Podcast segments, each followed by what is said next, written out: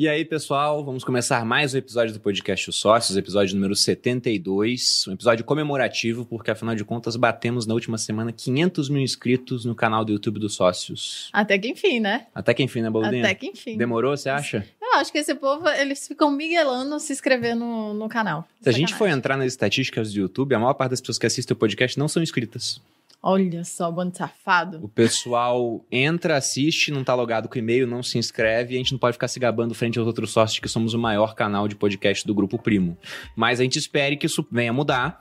Inclusive, esse episódio é para isso. Quando a gente bater o próximo 500 mil, né? Um milhão, número redondo, bonito, um seguido de seis zeros, teremos um outro episódio com essa temática.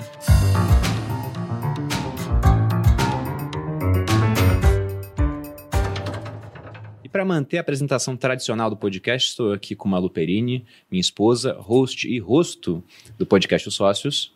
Olá, pessoal, sejam bem-vindos a esse episódio histórico que eu briguei por ele. Porque Verdade. muita gente tinha pedido pra gente fazer um episódio onde só tivesse a gente, pra gente falar o que vocês gostariam de ouvir. E aí eu fiquei brigando, porque o Bruno acha que a gente não é legal o suficiente para ser só a gente. Não, eu e acho aí... que é legal. Esse é o problema. Ah. Mas é porque eu pensei, ah, mas responder pergunta, não sabe o que vai vir, não sei se fica um episódio bacana, mas eu, eu fui vencido. Mas a ideia é que a gente surpreenda vocês, né? Então fiquem aí para quem acha que vai, vai ser chato, não sei, porque a gente quer responder perguntas diferentes, perguntas que vocês nunca ouviram a gente falar, ou que vocês já ouviram, mas que não tinha muito foco a gente mesmo dando a nossa opinião, porque aqui a gente também deixa o convidado falar às vezes, né? E a gente às acaba vezes. não falando. Às vezes não. Não, naturalmente, no podcast onde a gente é host, a gente acaba falando menos do que quando é convidado para outros podcasts, né? Então, o que, que a gente fez? A gente soltou um post na segunda-feira lá no Instagram. Tivemos uns 400 e poucos comentários com perguntas. Pegamos alguns daqueles que entendemos que eram mais relevantes. Vamos responder algumas daquelas perguntas. Vamos começar por elas. Mas já vi aqui, teve gente que mandou até superchat. Na verdade, só deu um, um presente pra gente de 40 reais. Eu não pergunto Ah, não, nada? tem uma pergunta aqui sim. Que se eu não clicar, não aparece a pergunta. Olha, mas dois. A Franciele Soares, ela mandou uma pergunta aqui. Olá, sou a professora que fez a pergunta para vocês no pod delas. Vocês pensam em um dia levar algum seguidor do canal para entrevista? Queria muito contar para vocês a grande influência que vocês dão na minha vida e dos meus alunos. Beijos. Podemos começar com essa, né? Massa. Da Franciele. Afinal, a Franciele pagou 40 reais pela pergunta. Por favor, né, Franciele? Mas foi ela que disse que passou, passa os sócios nas aulas? Foi isso, não foi? Eu não lembro se foi a Franciele que fez Mas isso. Mas acho que foi sim. É, foi, a gente estava no episódio do pod delas e aí ela mandou uma pergunta falando que colocava os nossos episódios para os alunos ouvirem. A gente achou o quê? Demais. Mas e aí? E a resposta? Se a gente pensa em trazer, a gente sempre traz pessoas que têm alguma história de empreendedorismo, né? Já que a gente fala sobre é, isso, na verdade, de negócios. Todo mundo que mais. veio aqui é seguidor, porque é um dos critérios. Se você não segue a gente, você não vem. Tô brincando, não tem isso. Mas acabou que todo mundo, né? A gente se conhece, depois passa a seguir, mas nunca trouxemos exclusivamente seguidores para participar que não tem alguma história que possa ser contada. É, e quando eu digo história, é uma história que algumas pessoas já conhecem. Ou seja, eles têm um parâmetro de rede social maior a ponto da gente ver, nossa, deve ter alguma coisa interessante ali para ter tanta gente seguindo. Uhum. É verdade. E também que a pessoa tenha algo a agregar. Então, se tiver uma história de superação, uma história que, que tem alguma coisa para ensinar pra gente, e acho que todos os episódios que a gente fez até hoje tem esse caráter, né, de ensinar muito. Eu nunca saí igual da forma que eu entrei no episódio, eu sempre aprendi alguma coisa. E até aproveitando essa deixa da Malu, para aqueles que quiserem se aventurar no mundo do marketing digital, para conseguir um maior número de seguidores, construir um negócio onde os custos são reduzidos e a alavancagem é praticamente ilimitada, o poder de escala das redes sociais são muito grandes, é, é muito grande, né, das redes sociais. Para esse pessoal, nós temos aqui uma promoção comemorativa dos 500 mil inscritos no canal dos sócios na plataforma Stage do Grupo Primo. É uma plataforma voltada para ensinar o marketing digital para que você possa conseguir um emprego dentro de uma indústria que cresce assustadoramente, né? mesmo com o Brasil tendo enfrentado mais uma década perdida. Os últimos 10 anos o crescimento do nosso PIB foi irrisório. E também para criar o seu negócio dentro desse mundo, assim como a gente fez. Só que lá na época, o conteúdo sobre isso era restrito em alguns poucos custos muito caros. A vantagem do Stage é que a assinatura ela custa R$ 49,90 por mês. Na verdade, é R$ 39,90, não teve reajuste ainda, né? Mas de toda forma, aqui nós temos um cupom de desconto. É os de os sócios 500k. Então, do preço normal da plataforma, você tem 120, 120 reais de desconto para assinar nesse momento. Mas isso é limitado, são apenas 200 vagas. Para quem quiser conhecer a plataforma, vai ter um link aqui na descrição do podcast. E também nós temos um QR Code na tela. Você pode entrar, utilizar o cupom, mas somente 200 vagas. Então, aproveitem. Antes de pegar mais uma pergunta do chat, está com o chat aberto aí? Tô. Eu vou pegar uma pergunta que eu achei interessante do Wendel Underline Vini. Ele colocou aqui: qual conselho não financeiro o Bruno e a Malu de hoje dariam para o Bruno barra Malu de 10 anos? Conselho não financeiro? É. O financeiro seria compre Bitcoin. Há 10 anos eu, estaria bilionário se eu tivesse dado esse conselho para mim mesmo. Ah, eu sempre penso que, que eu podia ter começado a tentar fazer mais coisas diferentes mais cedo. 10 anos seria 2012. O que, que eu... você está fazendo em 2012? Ah, eu estava na faculdade. E eu podia tá fazendo outras coisas. Eu era muito preguiçosa, já falei isso algumas vezes. É, eu tinha muita dó de mim, achava que o pouco que eu fazia já era muito, que era fazia mais do que a minha obrigação. Ah, estudava um pouco, ah, então tá bom, já tô estudando. Ah, é, sei lá, qualquer coisa que eu fazia achava que já tava too much. E acho que isso é um pouco do jovem. O jovem acha que tá que é sempre superior, sempre sabe de tudo e também faz muito. E você faz pouco. Saiba que você faz pouco. Hoje em dia eu vejo a quantidade de coisa que eu faço. Eu falo, meu Deus do céu, como que eu fazia tão pouco antes e achava que eu estava cansada, que eu precisava descansar, que eu merecia é, algum tipo de recompensa por, sei lá, só estudar ou pegar o ônibus lotado, ir pro trem e, e pegar. Eu fazia, nessa época, eu já fazia um percurso bem grande. De, não, nessa época, é, fazia assim. A, a minha, eu morava com a minha avó em não é Olaria, é Bom Sucesso também não, é por ali, esqueci o nome do bairro. E eu pegava um trem até a Central do Brasil, depois eu pegava o, o, metrô, né, baldeação, e aí até a faculdade que ficava ali em Botafogo, no Rio de Janeiro, para quem conhece.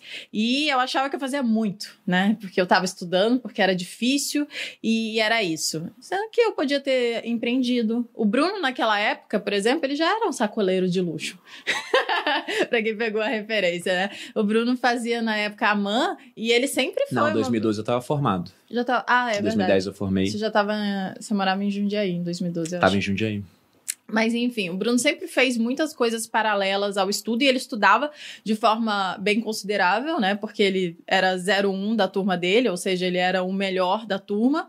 E eu, que estudava um pouquinho, achava que eu já fazia muito. Então, se eu pudesse dar um conselho pro jovem, é faça mais.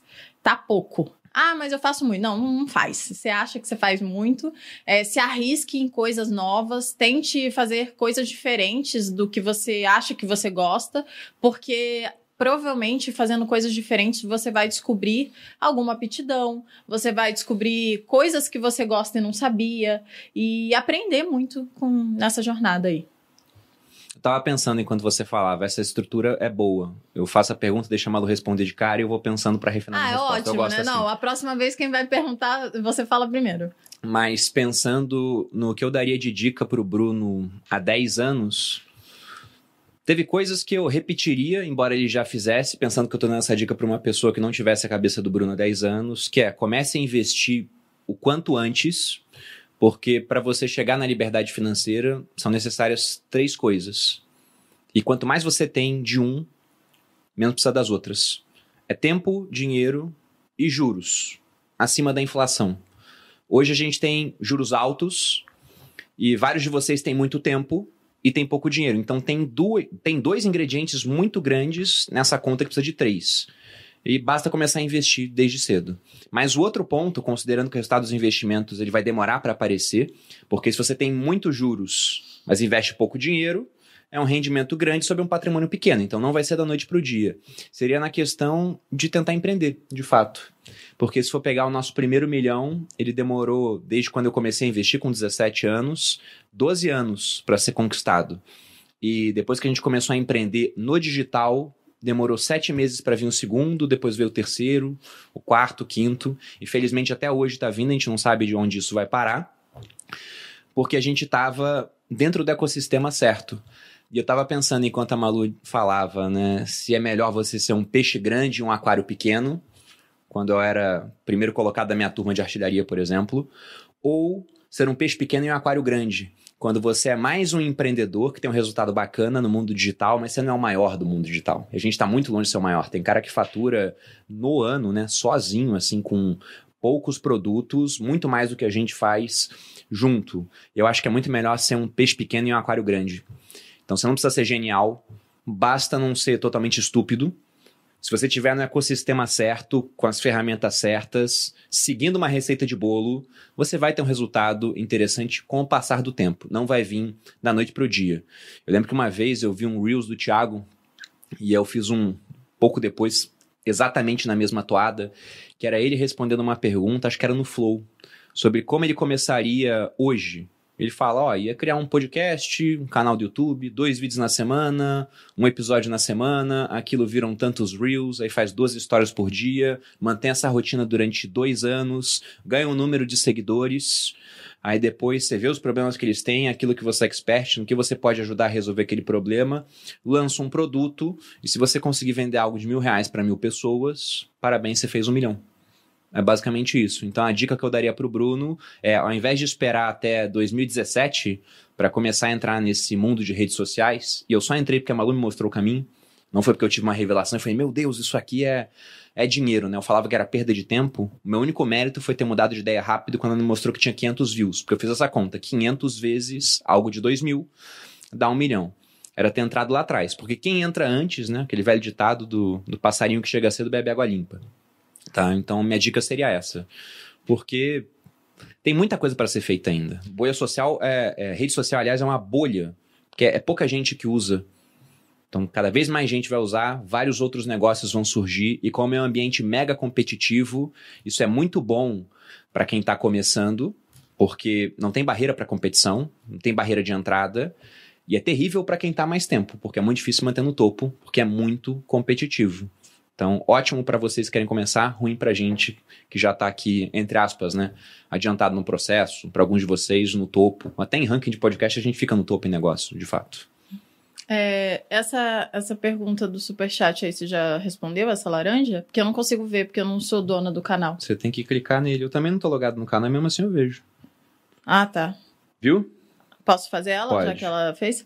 Bom dia, Bruno e Malu. Acompanho vocês três anos. Uma pergunta para o Bruno. Tenho 20 anos, trabalho como editor para uma empresa britânica e faço bons aportes mensais na bolsa. Qual o próximo passo para a liberdade financeira? É fazer isso até os 30. é basicamente isso, tá? Quantos ele tem? Foi ah, o 20 Weber anos. Naftali que perguntou. É basicamente fazer isso até os 30. Porque você falou que faz bons aportes, ótimo, porque o aporte é muito mais importante do que a rentabilidade no início. De que adianta, né? Você ter muita rentabilidade sobre um patrimônio pequeno. No curto prazo, pouca coisa. No longo prazo, que vai aparecer. Já que você faz aportes maiores, é uma rentabilidade sobre um patrimônio maior. Mas mesmo assim, é o efeito do tempo que vai te levar até a liberdade financeira. Você começou muito bem, tem só 20 anos, está fazendo isso. Está na frente de 99% do Brasil. Mas também está acima da média de uma média que é baixa não diz muita coisa. Tem que ficar acima da média dessa média baixa durante muito tempo. Então, mantém o que você está fazendo durante mais 10 anos, você vai chegar lá. É isso. Paciência, né? Paciência. Geralmente é o que falta para os jovens também. Tem uma frase do Charlie Munger, que é o sócio do Warren Buffett, e eu gosto dos dois porque os dois são velhos. Eles têm mais de 90 anos, né? E a Malu citou o jovem, que geralmente ele é arrogante, a gente brinca. Entre nós, a gente tem uma frase onde a gente diz que o jovem ele tem que acabar. Na E verdade, felizmente a frase acaba. é minha. Felizmente acaba. Aí ele fala que é dele também, mas a frase é minha. Vamos deixar bem. A frase é sua. Você criou essa frase no mundo. Sim, Você tá que nem motorista do Uber que falou que inventou há quatro anos o, o ditado de que não tem mais jeito. Aí falou que inventou não, isso. na verdade a gente sempre concorda Ah. que nada é inventado, né? Tudo foi tirado de algum lugar e repaginado de alguma forma. Aristóteles disse a mesma coisa que você Provavelmente 400 alguém anos antes de disse Cristo. isso, mas eu repeti por tantas vezes que agora eu quero que seja minha. Tá bom. É o que decido. Então, como eu sempre digo também aquela frase que eu creio, o conhecimento está disperso pela sociedade, essas frases estão soltas por aí. Mas, em todo caso, o Munger, voltando a ele, o sócio do Buffett, uns dois com uns 90 anos, né, super sábios quanto à questão de investimento, o Munger diz que o dinheiro grande, ele não está na compra ou na venda, ele está na espera. É Você comprar uma empresa, por exemplo, que tem fundamentos que se mostra lucrativa, mesmo em ambientes econômicos difíceis, como é o ambiente atual, não só no Brasil, mas no mundo. A gente está vendo países que não sofriam com a inflação, com índice inflacionário mais alto dos últimos 40, 50 anos em alguns casos. E quando a inflação sobe, a consequência é o preço de tudo subindo de forma generalizada, enquanto a remuneração das pessoas não subiu ou até caiu, que foi o caso aqui no Brasil. Então elas têm menos dinheiro para viver. Sobra ainda menos para comprar aquilo que não é estritamente necessário. E várias empresas sofrem do processo. Então, se você encontra uma empresa boa que está lucrando mais, mesmo nesse cenário, e, e provavelmente ela está lucrando mais, mas o preço das ações está caindo, é questão de comprar e esperar o tempo passar e ir fazendo isso repetidas vezes ao longo dos meses, para que você possa ter um resultado lá na frente. Né? Então não é na compra ou na venda, é na espera que está o dinheiro maior. Quer, posso fazer uma pergunta da, da nossa pauta? Sim. É, a segunda, né? Você que manda no podcast. Ana Flávia CB. Qual foi o maior desafio para iniciar o podcast? A gente já falou isso em algum lugar? Acho que já falou várias vezes, né? Ou não? A gente já respondeu, né? Algumas vezes. Acho, Acho... que era a nossa preguiça mesmo. É. Era, a gente, a gente já contou a história que a gente comprou tudo, ficou um ano lá em casa, os, os microfones, os roteadores, o negócio todos, os fios todos, e a gente não fazia nada. Então, era, era falta de tempo e não era, otimi... não era falta de tempo. Era tá. preguiça. Era otimização do que. A gente tinha que decidir começar e a gente tava enrolando. Aí, quando falaram, ah, então vamos ter um podcast aqui no Grupo Primo, aí tinha tudo pronto, a gente só veio, sentou e fez, daí deu certo. É, foi, mas era isso, era preguiça. Eu lembro que a gente viu o Primocast fazendo muito sucesso. Aí eu mandei mensagem pro Kaique, porque eu fui o, o convidado que foi mais vezes no Primocast. É, por isso eles são um sucesso, de passagem. Mas eu fui mais vezes no Primocast. Aí eu vi aquilo crescendo pra caramba, daí eu falei, cara, tem que fazer um igual, né?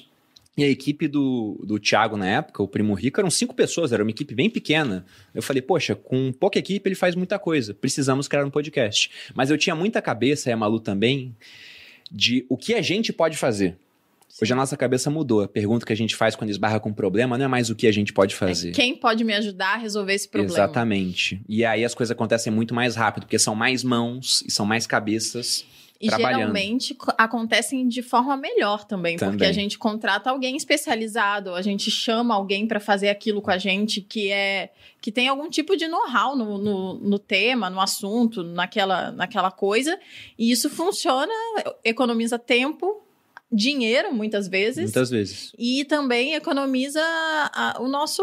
A, a, nossa mão de obra também, né? Que não é qualificada. Não, e é vezes. é limitada também. Se você uhum. faz uma coisa, você deixa de fazer outra. Mas na época, eu mandei mensagem pro Kaique e falei: Kaique, me fala o que eu tenho que comprar. Aí o Kaique pacientemente me mandou a lista do equipamento. Comprei tudo, chegou lá em casa e eu deixei num canto. Falando, ah, depois eu começo, depois eu começo. Passou mais de um ano, entrei aqui no Grupo Primo, e aí o Thiago falou, cara, tem que criar um, um podcast. Eu falei, ah, eu tenho material lá em casa para isso. Inclusive, eu doei o material pro Grupo Primo. Quando eu entrei, porque eu não usava para nada. E aí surgiu o podcast Os Sócios. Mas porque o trabalho aqui, gente, é muito menor do que fazer sozinho. A gente chega, senta numa mesa, já tem o John para iniciar o podcast, assim que acaba já vai subir pro Spotify, aí o Rael vai lá, faz os cortes, coloca no YouTube, pauta, a gente faz o post, o Eduardo e a Estela trabalham em cima dele, separam as perguntas mais interessantes. Então, vocês ficam olhando o Bruno e Malu, mas é. tem uma equipe muito grande atrás hoje que dá todo o suporte para que a gente possa ser cada vez mais produtivo. Inclusive, tem uma outra pergunta aqui também na pauta, que hoje eu tô seguindo a pauta. Se, geralmente o nome das sigo. pessoas, Bruno. É, então, eu ia falar, é, apesar de eu não saber ler. Léo Katsumi, talvez seja isso, que ele falou: onde tiram tantas ideias é, para os temas do podcast. Naturalmente sou eu, né, que sou a pessoa mais sim, criativa sim, claro. desse podcast. Tá respondida a sua pergunta, Léo, muito obrigado. Mentira, mas muitas das ideias, diga-se de passagem, boa parte dos episódios mais vistos foram ideias minhas. Para, Bolinho. O conhecimento está disperso pela sociedade. As ideias são muito diversas, elas vão chegando lá, a gente vai vendo e seleciona. A Malu teve ótimas ideias para pautas de Não, podcast. Não, eu tô zoando, mas é verdade. Mas algumas são, são, também, inclusive, irrealizáveis. Eu lembro que uma vez a gente tava na academia, ela tava na esteira, eu tava chegando para malhar na, na, academia que a gente montou lá Olha em casa. isso tá próximo de acontecer. E aí a Malu chegou pra mim e falou: Eu tive uma ideia pro podcast. Genial. Eu falei, nossa, que legal, né? Qual é a ideia dela? Vamos chamar a Anitta. Aí eu virei pra ele e falei: Eu também tive uma ideia. Vou chamar o Neymar. a, a ideia é muito fácil, né? É, ninguém nunca pensou em chamar a Anitta pra um podcast, né? Nunca pensamos. Não, vai que a gente consegue um dia. Inclusive, Anitta, caso essa mensagem chegue até você, você está convidada para o podcast aos sócios. Quando você quiser, a gente senta aqui e Neymar também, né? já Neymar que estamos fazendo também, isso. já que a gente tá Michael fazendo... Jordan, né? vamos, vamos botar Não, o- Michael os nomes Jordan, na a gente lista. ainda tem muita limitação de inglês. Nosso inglês é muito ruim. É, não seria um episódio do, não seria tão agradável, é. Pois é, mas as ideias, hoje tem muita gente por trás. E também tem outro ponto: nós não temos vergonha de copiar quem tá fazendo certo. É então, verdade. se, por exemplo, eu olho lá que o Joel fez um, um episódio muito bom sobre um livro específico. Eu já sei que mais pra frente, não vou lançar na semana seguinte, não tem cabimento, mas mais pra frente eu posso fazer um episódio com aquela mesma pegada. Mesma coisa quando o Thiago faz um podcast, ou o pessoal de fora do Grupo Primo também, né? O Caio Carneiro lá do de podcast, aqui acabou o de passar Caio. aqui, inclusive. Eu fico de olho nos podcasts bons e vejo, olha, tal convidado foi muito bom, tal assunto pegou muito engajamento. Porque não dá pra todo mundo acompanhar tudo. Muita gente, inclusive, só acompanha um, dois podcasts, acompanha só a gente, por exemplo. Então, eu acho que é muito interessante a gente ver o que dá certo nos outros pra trazer pra cá, pra poder oferecer pra vocês. E naturalmente vai ser um episódio diferente, porque mais que seja o mesmo tema, às vezes até o mesmo convidado, como os entrevistadores, entre aspas, são pessoas diferentes, a conversa vai ser diferente no final das contas, o contexto pode estar diferente, mas as ideias surgem assim, é de maneira bem diversa. Sim. Mas Tem mais alguma de superchat? Tem uma aqui do Fernando Designer. Falou que refez a arte do último episódio do podcast, o Bitcoin vai acabar, gostaria muito que desse uma olhada. Anota aí o, o arroba, Edu, pra gente dar uma olhada depois. Tem uma que eu te mandei no WhatsApp que sumiu. Ah, do superchat? Tá, deixa eu ver. Hum. Já que a gente tá no tema podcast, posso mandar outra aqui do, do podcast? Pode. Pra gente encerrar, que tá aqui também na pauta. Hoje eu tô seguindo a pauta, como eu disse. Carvalho Gabriel Santos. Qual a diferença do Bruno e da Malu antes do podcast e depois do podcast? É sua pra responder primeiro? Ué, você agora quer que eu responda todas primeiro? Não, tá bom. Então, se for pegar, pensando primeiro em redes sociais, as redes sociais cresceram absurdamente. Absurdamente. Porque o podcast, ele não termina aqui. Isso aqui é um episódio que vai para o Spotify ou para o YouTube. Aí, no YouTube, vira cinco cortes.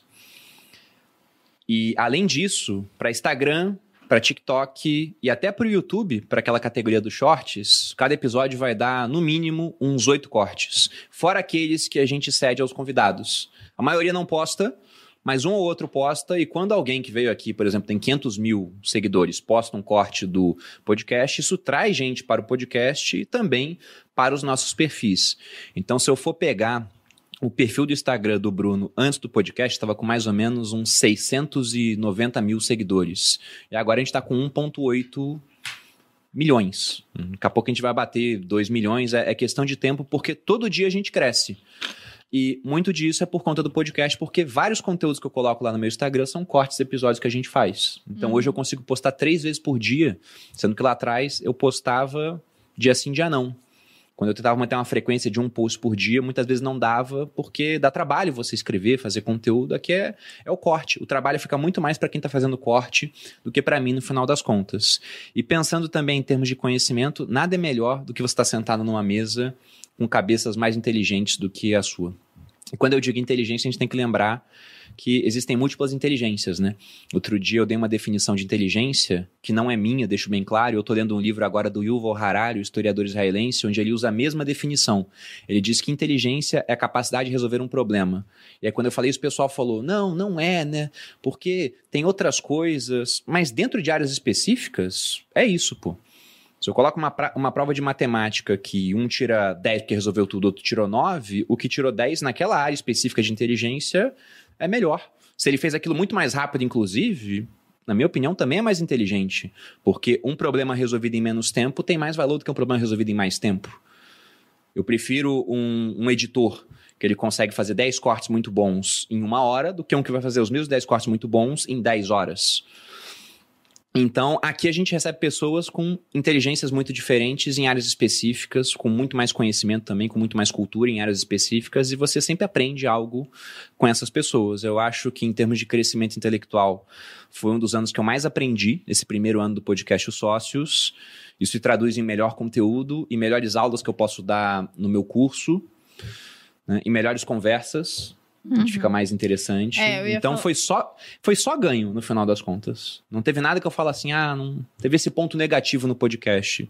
O, ponto negativo entre si é que eu tenho um tempo semanal separado para isso. Uma bola de ferro no pé. A Malu fala que é uma bola de ferro no pé. Mas é, é uma bola de ferro que a gente gosta de ter. Que a gente gosta de ter. É, eu ia falar. exa- Na verdade, eu já falei isso algumas vezes lá no meu Instagram. E aí agora eu tenho a oportunidade de repetir aqui no espaço onde a gente produz esse conteúdo. Que eu acho que é da- um dos maiores privilégios que eu tenho hoje na minha vida é conseguir assistir da mesa o podcast que a gente faz. Porque deveria ser obrigação de todos vocês que estão assistindo assistir todos os episódios. Às vezes a gente seleciona, né? E como eu não posso selecionar, se eu tivesse a opção, talvez eu selecionasse, né? Ah, esse tema aqui eu não gosto tanto, esse tema eu gosto mais, então eu vou assistir só os que eu gosto mais, que tem a ver com a, minha área de atuação nos negócios, na vida e tal. E o fato de não ter a opção de estar sempre sentada aqui me acrescenta muito, porque é, eu me torno mais humilde mais inteligente, porque eu aprendo de outras áreas, né, que talvez eu nunca fosse procurar. Isso é muito legal. Então, eu tenho esse privilégio de ter a obrigação de estar sentada aqui e de ouvir de perto, com atenção, porque quando a gente está sentado aqui no, no podcast, é, pode parecer uma conversa gostosa, e muitas vezes é, mas também é uma conversa onde a gente tem que estar atento para o que a gente está falando, para a gente, de alguma forma, puxar o convidado para o que a gente gostaria que ele falasse, né, para o tema. Então, a gente está sempre buscando fazer a melhor pergunta, então tem que estar raciocinando, e também tem que estar também, de alguma forma, divertindo vocês, porque isso daqui também é entretenimento. Então, tem toda uma ciência por trás, que não sei se a gente domina muito bem, mas eu acho que a gente tem se saído muito bem com isso. E eu tenho, assim, muito orgulho de fazer parte do podcast. Eu, de fato, sou uma pessoa muito mais inteligente e, ao mesmo tempo, muito entendo que eu tenho muito a aprender cada vez mais que eu assisto estou presente num podcast Os Sócios, porque a gente traz pessoas muito inteligentes aqui, talvez as maiores mentes do, do Brasil, eu acho, eu ouso dizer isso, espero Ah, que a gente continue algumas trazendo. Pessoas realmente muito notáveis vieram aqui. E esperamos trazer várias outras, né? É, e além disso, eu acho que uma das coisas que me ajudou muito, e às vezes vocês, vocês notam isso, né? Foi a minha capacidade de fala, né? Eu acho que eu falo muito melhor depois do podcast, porque eu tenho praticado. Imagina quantos episódios a gente tá, amor? 72 com esse. 72. Então, são, no mínimo, 72 horas. Praticamente, não, eu não falei durante essas 72 horas, mas são 72 horas de prática, digamos assim, né? Que a gente tá tentando, ao menos, porque todos os episódios são mais de uma hora. É, o episódio com a menor duração acho que é uma hora. É, então é a prática. Eu acho que isso tem me ajudado bastante. Falar mais me ajuda a falar melhor. E isso tem ajudado no raciocínio, em tudo que envolve, né, a prática do raciocínio. Acho que me acrescentou muito. Sabe Eu- que eu tô impressionado até agora? O quê? Porque você tem dislexia. E É. você tá lendo as perguntas. Mas você viu tá que eu errando. perguntei. se eu, eu já tinha lido antes. Você viu que eu perguntei. Ah, tá. ah, Você da- treinou mentalmente. Você viu que, que eu perguntei quantos anos ele tem? Eu tinha acabado de ler que ele tinha 20 anos. ai, ai, É porque mas... tem, tem uma coisa, o pessoal sempre pergunta quando a gente entra no assunto da dislexia, mas o disléxico, normalmente, quando ele lê um texto em voz alta, ele não absorve quase nada. Ele tá lendo para outras pessoas. Depois ele tem que ler para ele mesmo, ou antes tem que ler para ele mesmo. Eu vou pegar uma do chat aqui que eu achei Não, bem só interessante. aproveitar primeiro, antes, pedir pra vocês curtirem esta merda desse vídeo. A gente tá aqui fazendo o conteúdo, tentando, né? E curtir, de fato, ajuda muito a, o YouTube a impulsionar a gente. Então, se você não se inscreveu no canal, eu vi que uma galera se inscreveu desde, a, desde que a gente bateu 500, né? Porque agora a gente já tá com 502. Acho que foi hoje que eu- a gente xingou a galera lá no Instagram. Não, tá, tá indo ao longo dos dias, gradual. E também curtam o vídeo, porque isso ajuda de fato o, Insta- o Instagram, o YouTube distribuir a gente melhor. Então curtam aí, não cai o dedo, vai, curte, curte, curte. Bom, vou pegar aqui a, a Beatriz, que mandou um superchat. Beatriz Adestradora. Quero deixar público aqui que minha meta de vida é um dia ser convidada por vocês por ter feito um milhão no adestramento de cães. Ensinando pessoas a adestrarem seus cães. Meu Instagram é arroba Beatriz com Z ponto adestradora. Que legal. Beijo, amo vocês. Um milhão com adestramento de cães. Arrasou. Que bacana. Edu, Mulher. anota aí o, o arroba da Beatriz. Mas tem uma curiosidade sobre isso, tá? Lá atrás, quando eu tava pesquisando sobre produtos que eu poderia lançar no digital, eu fui olhar os produtos mais vendidos em diferentes mercados. E nos Estados Unidos, na época, um dos produtos mais vendidos era um produto de adestramento de cães. Como eu não sabia nada disso, foi só uma informação que acabou ficando na minha cabeça. Não ia ter como lançar. Mas isso mostra, hoje em dia, com o crescimento do número de pets em casas. A minha Uhum. irmã, por exemplo, ela mora num prédio onde não tem play de criança, mas tem play de cachorro. Eu fiquei indignado com isso. Tem gente. play de. É, cachorro que eu, Eu digo é cachorro e problema- gato. Eu né? amo cachorro, inclusive se eu- quando eu tiver um, depois que eu tiver filhos, no caso, é, talvez. enquanto só temos um pássaro. Menina, você é só cachorro que você adestra? Porque a gente tem Ah, um o pet Ben, lá. Ben né? Não é um falcão. Não adianta adestrar um, um, um Ben TV. Não vai dar Gente, certo. Alfredo precisa de limites. Alguém precisa arranjar um jeito. Eu já botei espantar Alfredo. Pra quem não conhece essa, essa pauta aqui no podcast, acho que eu fa- quem me segue no Instagram certamente já conhece Alfredo, é um TV que vai e caga em todas as minhas poltronas. E eu, gente, o normal faz cocô, na minha opinião, mas o, ele faz, ele caga. Porque é bizarro. Ele tem o intestino solto. Não, é, ele tem um intestino regulado, solto. Ele come muitas fibras, dá pra ver pelo resultado que fica na poltrona. E tá cada vez mais gordo. E, e quando a gente minhocas. viajou também, ele dá uma festa. Porque Foi. aquilo não era possível que um pássaro tivesse feito sozinho. Era um grupo. Era um grupo de pássaros. É, é. Tá, mas pra quem não conhece isso, a gente mudou pra uma casa há menos de um ano. Vai fazer um ano agora no meio é, de junho, mais ou menos. E não tinha nenhum problema com a casa. Exceto que apareceu um pássaro que ele fica indo dia sim, dia não. E ele vai lá numa região que a gente tem uma varanda, que a gente botou uma poltrona branca, e ele faz cocô em cima da poltrona branca. Que felizmente é impermeável, mas mesmo assim é deselegante, Não, né? mas já tá estragando. É deselegante, é ruim. O cocô do, do pássaro, ele tem uma acidez que vai corroendo o, o tecido, então vai estragar. Então, a minha ideia é... Eu não vou matar o Alfredo, porque ele já é um pet para os meus, meus seguidores, e também eu não faria isso, né? Sei lá, não consigo. Mas a minha ideia é capturar ele, levar ele para longe. Inclusive, se alguém tiver é, alternativas para como capturar mais rápido um Ben TV, e ele é bem grande, tá, gente? A minha suspeita é que ele era um adolescente, agora virou um, um pássaro adulto. Ele tá quase um pombo, ele tá Ele muito tá grande. muito grande, gente. Ele tá muito. Parece um papagaio, o bicho. E aí ele vai lá e fica bicando o vidro. E, enfim, eu quero, de alguma forma, capturar ele e levar pra longe. Todo mundo já disse que ele vai voltar. E aí eu quero ver se ele vai voltar. Porque eu quero, eu quero tentar essa alternativa. Eu Vocês não, eu não acho que a gente tem que fazer isso. Eu já pesquisei. Bem TVs vi- vivem no máximo 12 anos. Sim, amor, só que ele. Então, a gente- se ele agora virou adulto, tem mais uns 10 anos pela frente. É, não vai dar certo Tá. isso. Mas eu também já tive uma outra solução esperada num episódio dos Simpsons. A gente pode comprar algum tipo de cobra que come bem TVs. Aí depois a Aí gente depois a compra gente alguma compra algum coisa. tipo de, sei lá, gorila que come cobras. E quando chega o inverno em Barueri, as temperaturas são muito baixas. Aí, Aí o, o, bicho tem um o fim. gorila morre. É, exatamente. Entendi. Tá, mas voltando às pautas do, do podcast. o Lucas tá perguntando aqui no Superchat, mandou 20 reais. Vamos bater 6 em 1 com esse episódio aqui. Gostei desse negócio de Superchat. É bom, gostei disso. Mas o Lucas tá perguntando. Malu, minha namorada é apaixonada por você. Sim, tenho ciúmes. E ela quer te ver pessoalmente. Somos de Curitiba. Tem alguma previsão de eventos presenciais por aqui pro sul? Como está a agenda de eventos de vocês? Curitiba é a capital mais fria do Brasil. Então, no inverno eu nunca iria pra Curitiba. não queria. Inclusive lá atrás, teve uma vez que eu fiz uma surpresa pra Malu. A gente ia pra Nova York, ela não sabia disso. Era o sonho da Malu conhecer Nova York, a gente nunca tinha ido, porque o dólar ele é- é- sempre esteve caro em relação ao real, né? Em retrospectiva, a gente fala, nossa, saudade do dólar a 3 reais. Mas quando o dólar era 3 reais, a gente achava caro. Uhum. E aí, quando a gente começou a ganhar dinheiro no digital, eu falei, vou levar a Malu lá pra Nova York pra ela realizar esse sonho. Só que eu queria fazer surpresa. Ela já tinha um visto americano. É bom dizer isso, porque o pessoal Ah, sempre é, fala: pessoal como sempre vocês fala. fizeram surpresa? Não, já tinha o passaporte, já tinha o visto que a gente tinha tirado pra quando a gente. Isso. pudesse o visto já viajar. tinha dois anos já É. e a gente não tinha viajado ainda. Então eu falei pra ela que eu iria pra Curitiba dar uma palestra em várias empresas e falei, você vem junto comigo. Ela falou, não quero ir pra Curitiba, vou fazer o que em Curitiba? Tem minhas coisas pra fazer aqui. Daí eu falei, não, amor, você vem. E quando a gente entrou no táxi pra ir pro aeroporto, ela pensando que a gente ia pra Curitiba, O, na verdade era o Uber, o motorista do Uber falou: "Vamos para Nova York?" Aí eu pensei: "Nossa, né? Como é que o cara né, pegou essa percepção no ar? Aí a Malu falou: Não, que era inverno. Nova York tá muito frio. Deus me livre para Nova York. Tinha Eu já pensando, meu Deus. né?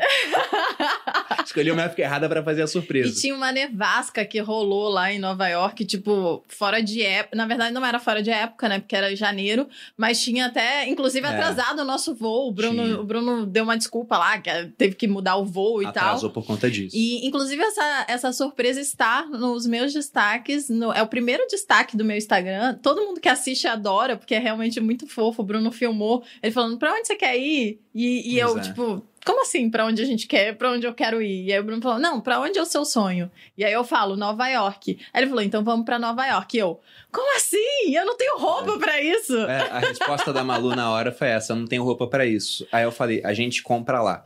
E foi o maior número de respostas que eu tive no meu. Instagram. Tipo, 800 mulheres respondendo assim: que sonho! Não por causa da surpresa. Na hora que fala, você compra roupa lá. Aí todo mundo pirou nessa hora. Mas voltando à pergunta aqui do Lucas, sessão, vem aqui na sede do Grupo Primo, conhecem a sede, participam de algumas horas de perguntas e respostas assim com a gente, só que são só 50 pessoas, então a chance de você ser respondido é muito maior. Tem um coquetel, a gente conversa, tira foto, e para isso basta ter o NFT.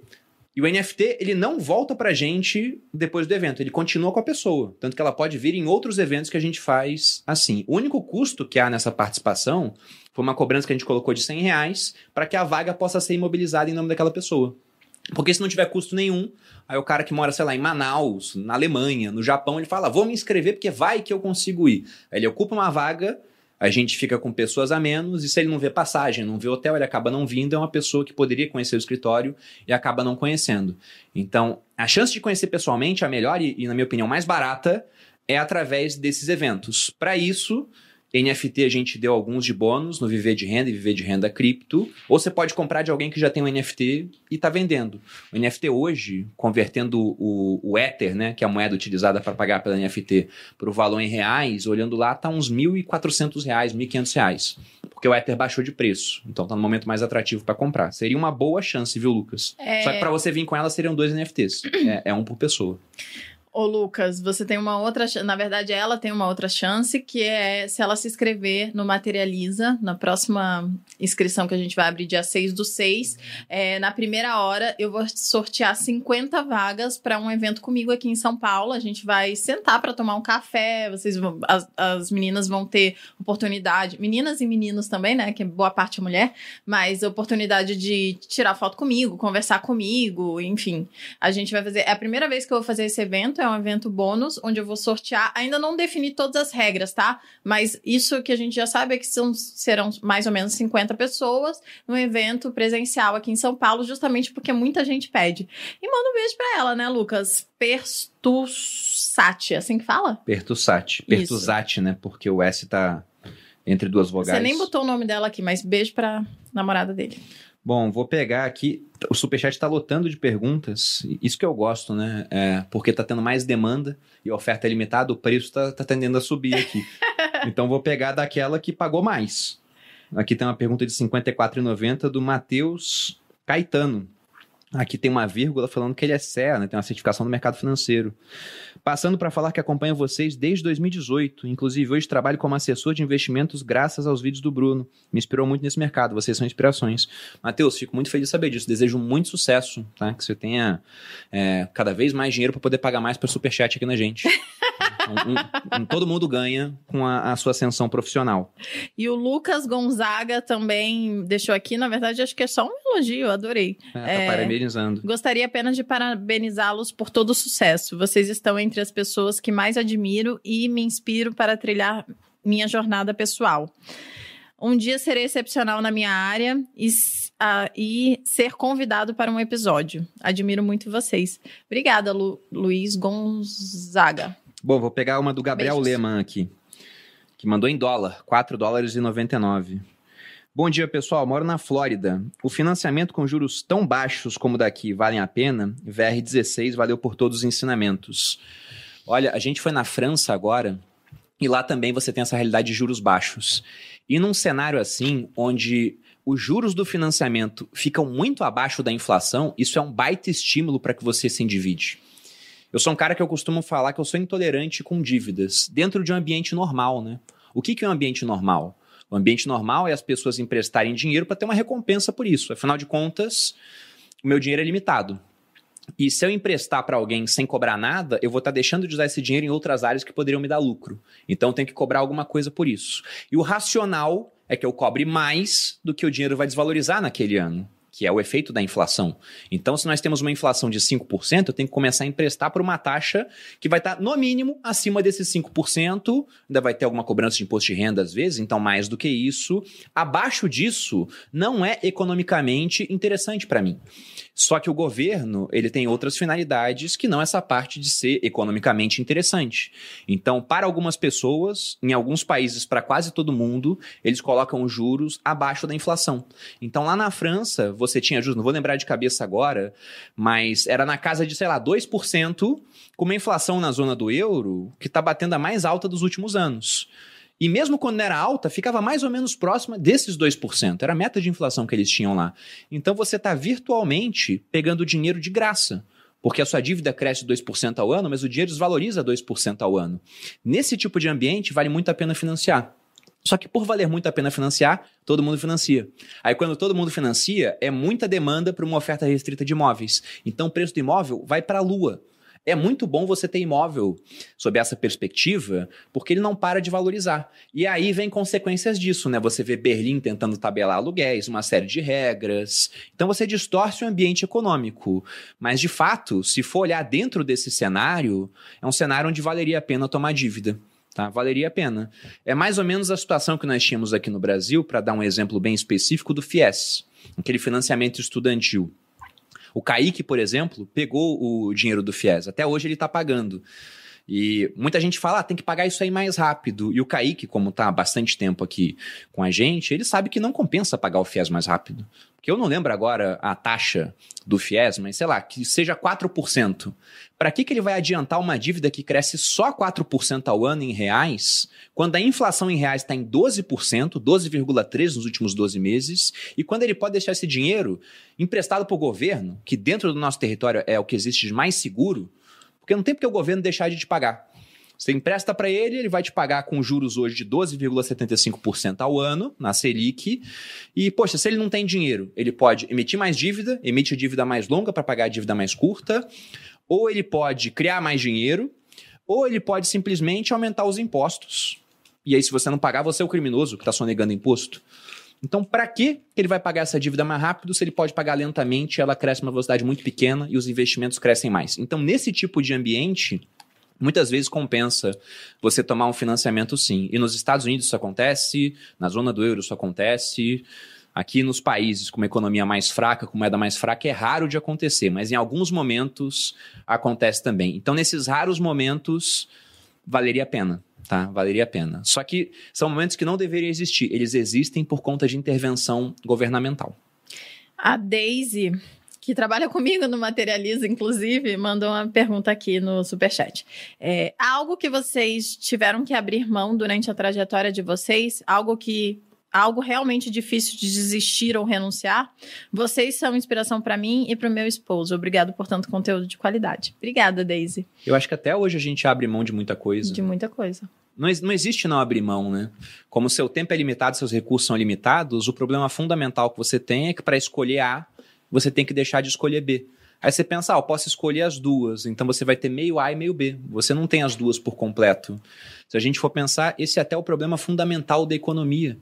É o cara que faz economia, que vira um economista. Eu não sou economista, tá deixando bem claro isso aqui, mas o, o economista ele se concentra nisso, em um mundo onde você tem demandas ilimitadas para recursos limitados. E por conta disso tem que fazer escolhas. Tá? Quando você assiste o podcast Os Sócios, por exemplo, você está deixando de assistir outra coisa. Ah, não, Bruno, eu estou com uma tela no podcast, outra no home broker, fazendo day trade, outra fazendo não sei o quê. Pô, você não está dedicando atenção exclusiva para nada. Eu sei que algumas pessoas conseguem fazer mais de uma coisa ao mesmo tempo, mas eu acho que elas fariam melhor se focassem apenas em uma coisa. Então, estando aqui com vocês, eu deixo de estar em outro lugar. Na hora que a gente pega o nosso dinheiro e aplica em um certo negócio, deixamos de aplicar em outro, deixamos de usar para lazer, por exemplo. Então, fundamentalmente, viver é abrir mão das coisas. né? Até hoje a gente abre mão de muita coisa. Mas os sacrifícios que a gente fez até agora valeram a pena. Tem coisa que você olha lá para trás, poxa, com a cabeça de hoje, foi demais. Tá, foi demais.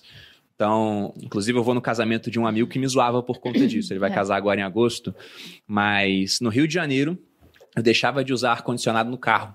Só que de economizar Janeiro, dinheiro com não- gasolina. Não, é muito inteligente você andar de vidros abertos, então a gente fazia sauna. Pois é, era bom, limpava os poros. né? Tô mais jovem por conta Imagina disso. em Realengo. Mas, pois é, olhando hoje, o quanto que eu economizei com aquilo?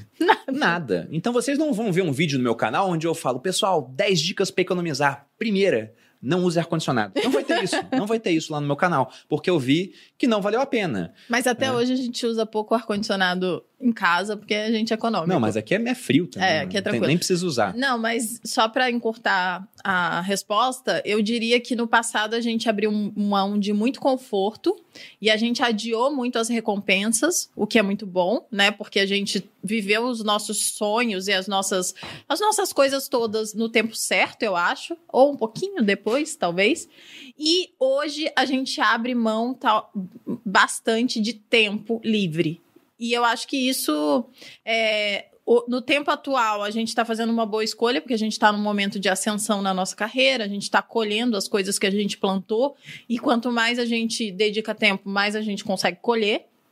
Mas, ao mesmo tempo, a gente descansa pouco, a gente tem pouco convívio com a família, a gente tem, às vezes, pouco tempo para namorar, né, para estar junto. A gente separa um tempo todo dia de manhã pra gente estar junto. Sim. Mas se a gente não trabalhasse, poderia ser muito mais tempo. Sim, é. é. Às vezes, na semana passada, eu trabalhei pra caramba, acho que eu vi o A gente Bruno. não consegue nem transar todo dia. Claro que não. Quem que faz isso na, na, na Quem vida? trabalha é difícil fazer Gente, isso. o empreendedor não tem. De vez em quando o pessoal pergunta essas coisas. Eu fico assim, quem que faz isso? Você não produz nada, né? Porque não dá. Não dá tempo. Se É, dá. dá. Se você grava pra OnlyFans isso, vira trabalho. É uma ideia empreendedora aí, pra quem quiser, né? O nosso tá aberto, aquelas, de novo, aquela brincadeira. Então, acho que a gente abre bastante mão de tempo, de qualidade com quem a gente ama e também de, de diversão e tudo mais, mas por escolha própria, acho que a gente tá nesse momento e acho que é uma boa escolha hoje. Não, eu acho que hoje é uma boa escolha e quando a gente chegar lá na frente, mais velho, a gente vai olhar pra trás e vai achar que foi uma boa escolha. Eu vou achar que foi uma boa escolha. Como é a frase do- da mãe da Lalas? Na- é, Ai, é uma frase muito boa. eu que lembro, o Joel falou no nosso episódio de aniversário. Isso. Não diminua. O contexto era mais ou menos o seguinte: a Lalas é a esposa do Joel, pra quem não conhece, trabalha aqui com a gente no grupo Primo. E ela acabou de ter um filho. Ela tem dois, né? Acabou de ter mais um, criança pequena dá muito trabalho. E aí a mãe dela mandou uma E mensagem. ela trabalha também pra ela caramba. trabalha aqui também, né? Faz um monte de coisa. E a mãe dela mandou uma mensagem falando como é que tá. E ela respondeu: Ah, tá difícil. Tô cansada e tudo mais. E a mãe dela respondeu: Olha, não diminui o ritmo, você vai se, Eu se diria, arrepender. na- é, agora eu lembrei. Eu diria pra você diminuir o ritmo, mas você se arrependeria no futuro. Exatamente. Paulada. Então, eu gosto sempre de lembrar, tá, gente, que o final importa mais do que o começo. O que eu quero dizer com isso, né? Então, por exemplo, eu tô longe, espero eu, do final da minha vida. Mas quando eu olho lá pra trás, que estava mais próximo do começo, eu vejo que os sacrifícios que eu, fiz lá, lá- que eu fiz lá atrás valeram muito a pena até aqui. Eu tenho certeza, pra quem tá fazendo sacrifícios hoje, que lá no futuro, quando você conquistar aquilo que você quiser, você vai olhar pra trás e vai pensar que os sacrifícios valeram a pena também. Sempre acaba valendo a pena. né? E, e se você pensa o que é uma vida feliz, é uma vida onde o final importa mais do que o começo. Você pode ter uma existência miserável durante muito tempo. Você conquista aquilo que você quer, você chega lá, você olha pra trás e fala: o sacrifício valeu a pena. O que é muito melhor do que fazer o contrário, que é o que 99% das pessoas aqui no Brasil fazem. E quando eu digo 99%, não é cuspido na minha cabeça. É a estatística do IBGE para ver quantas pessoas vivem com liberdade financeira no Brasil. É 1%. O restante tem que continuar trabalhando e nada errado com trabalhar, desde que seja uma opção e não uma obrigação. Sobretudo quando você está mais velho, com menor capacidade laborativa, com outras demandas, com menos pique. Parte depende de parentes e outra parte depende de caridade. Então, esse pessoal que chegou na liberdade financeira, na minha opinião, fez o correto. Sacrifícios para ter um final melhor lá na frente. O restante pode viver uma vida épica durante esse momento da juventude, gasta tudo, viaja pelo mundo, mas se tiver um final ruim, vai olhar para trás e vai pensar, poderia ter feito escolhas mais sábias. Tem até uma história que eu vou contar rápido aqui para partir para outras perguntas, mas é de um rei da antiguidade, um dos mais ricos daquela época, o rei Creso. Eu coleciono moedas antigas, ele foi o primeiro cara a cunhar uma moeda. Né? Ele morava na Lídia, uma região muito rica, se achava rio, se achava ouro em rios, é a região do rei Midas, por exemplo, daquela história de que ele tocava e tudo virava ouro. E o Creso se achava um homem muito feliz e chamou um sábio grego da época chamado Solon para mostrar o quanto ele era feliz. Aí mostrou as riquezas dele, né, como é que ele era rico. E aí ele perguntou para o Solon: Solon, quem é o homem mais feliz do mundo? E ele esperava que o Solon, um ateniense, dissesse: Ah, você, Creso, você é super rico, né? Você pode trocar o dinheiro por tudo. Então você é muito feliz. Aí o Solon começou a falar de outras pessoas. Ele disse: ah, tinha um ateniense, Telos, tinha uma família boa, teve filhos, teve netos, eles não morreram antes dele, e o Telos morreu pela pátria em uma batalha que Atenas ganhou. Ele falou: esse final glorioso tornou a vida dele ainda mais feliz. Ele falou: tá, e depois do Telos? Ah, tem dois irmãos que morreram jovens, mas porque eles fizeram muito esforço para levar a mãe até um templo de uma cidade distante, não tinha boi, não tinha cavalo para levar, eles arrastaram uma carroça, chegaram lá e no final acabaram morrendo, mas morreram pela mãe deles, né? Então tiveram um final glorioso. Aquilo foi uma morte interessante, eles tiveram uma vida feliz. Aí o, o Creso ficou olhando assim e falou: Ué, e eu? Ele falou: Olha, na minha opinião, o Solon dizendo é impossível falar se um homem teve uma vida feliz antes que a vida dele chegue ao fim. Porque o final importa mais do que o começo. Aí o Cres olhou aquilo e falou: besteira, se sabe não sabe de nada, mandou o Solon embora, continuou vivendo a vida dele. Ele era um rei, ele queria expandir o seu império. Ele foi até um oráculo para poder fazer isso. Ele falou: se eu invadir a Pérsia, o que, que vai acontecer? O oráculo de Delfos disse para ele: Creso, se você invadir a Pérsia, um grande reino irá cair. Ele entendeu que a Pérsia iria cair. Mas no final ele invadiu a Pérsia e ele que caiu. Ele foi colocado em uma fogueira para ser morto. Então teria um final de vida terrível, privado de tudo, né, abreviada e sem glória. E quando ele estava na fogueira, ele começou a falar: Solon, Solon, você tinha razão. Aí o rei que ia botar fogo nele, que era o Ciro, ouvindo aquilo, aí tem fontes que falam que choveu é, e ele apagou o fogo na hora, ou que o Ciro apagou o fogo para ouvir a história dele. E falou: Bom, agora esse cara tá mais sábio do que antes, vou botar ele para trabalhar para mim. Aí botou o Creso para trabalhar para ele. Mas a moral da história é: o final importa mais do que o começo. É isso. No entanto, é, é uma eterna briga. A gente tenta não pecar pelo excesso também, porque perder a juventude e não aproveitar nada do que a gente plantou durante esse processo também não é legal. Eu sempre falo pro Bruno, a gente sempre faz isso, por isso a gente tenta viajar, tenta reservar momentos nós dois também, porque não adianta nada também trabalhar pra caramba e não aproveitar um pouco do que a gente conquista ou do que a gente está conquistando durante todo esse processo. Então a gente tenta balancear também, não é uma coisa que a gente faça diz loucamente, né? Ah, vamos trabalhar e foda-se. não é tanto assim. Não, tem um macete que eu sempre uso. É, os japoneses têm um termo que eles utilizam para falar da pessoa que trabalhou até morrer, assim, né? Deu mais do que devia. É karoshi. Tem que parar um pouco antes. Então, na hora que você está trabalhando e começa a ver vultos e entes queridos já falecidos falando com você, é um sinal. Para. Descansa. Descansa um pouco. Aí depois você continua, tá? Anotem, isso é uma dica interessante. Mas eu vou ler aqui, ó. A Alegria Design mandou 100 reais no superchat. Oxe. 100 reais, Chique, hein? eu vi mesmo. 100 reais. Ela tá falando aqui, oi, parabéns pelo sucesso do podcast, somos muito fãs. Temos uma agência de design, teríamos o maior prazer em fazer parte de algum projeto de vocês. Precisar de identidade visual, chamem a arroba Alegria Design. Então, para quem tá precisando, fica aí esse público. Ficou barato pra um público isso aqui. Ficou. Ficou barato. Você mandou alguma para mim ali no, no WhatsApp, Edu, que já sumiu? Não, mas vamos ler essa. Tem uma outra que você vai falar duas horas. Deixa eu ver aqui. De 50 reais. Você viu? Eu vou Aqui. pegar uma aqui, que eu acho que é boa, do Igor Pacheco. Fala pessoal, parabéns pelos 500k. Qual a melhor maneira de ler e estudar um livro grande e conseguir absorver o conteúdo? O Bruno é bom nisso, porque eu não sou, nitidamente. Mas, na verdade, eu tenho. Ah, para Você tem um ajudar. macete o Bruno, passar? eu tenho um macete, sim. É, o Bruno lê. O macete é você ter alguém para ler para você. Não, mentira. O Bru- como que ele faz, né? E eu vou contar, depois ele vai contar para vocês também o que, que ele faz. Mas ele geralmente anota os insights que ele tem ou as partes que ele gosta. Então, sempre que ele tem é, uma citação, saiba que ele tem isso anotado no bloco de nota dele, bloco de notas dele, e, e, ele consegue acessar isso rapidamente, porque ele lembra de uma palavra ou de algumas palavras, e aí ele coloca na busca do, do, do bloco de notas e acha aquilo. E uma outra forma também de assimilar muito e não perder é contar para alguém. Então, o que, que o Bruno faz? Ele faz essas duas coisas. Ele lê o Acabei livro. de fazer isso agora, inclusive. Ele escreve e ele conta para alguém. Esse alguém geralmente sou eu, o que me beneficia muito, porque a minha forma de aprendizado é justamente a fala, né? É você explicar com algum tipo de, de analogia, e o Bruno faz isso muito bem, então geralmente ele explica, então ele está sedimentando de alguma forma o conhecimento, porque ele leu, ele anotou, depois ele contou para mim e ainda teve um raciocínio por trás para que eu entendesse. E aí, quando ele não conta para mim, ele conta para vocês, aqui no podcast ou então nos stories. Então ele usa várias formas. Eu acho que essas, com certeza, quando a pessoa fala, ah, é, fulano não gosta de dividir o conhecimento, burro. Por quê?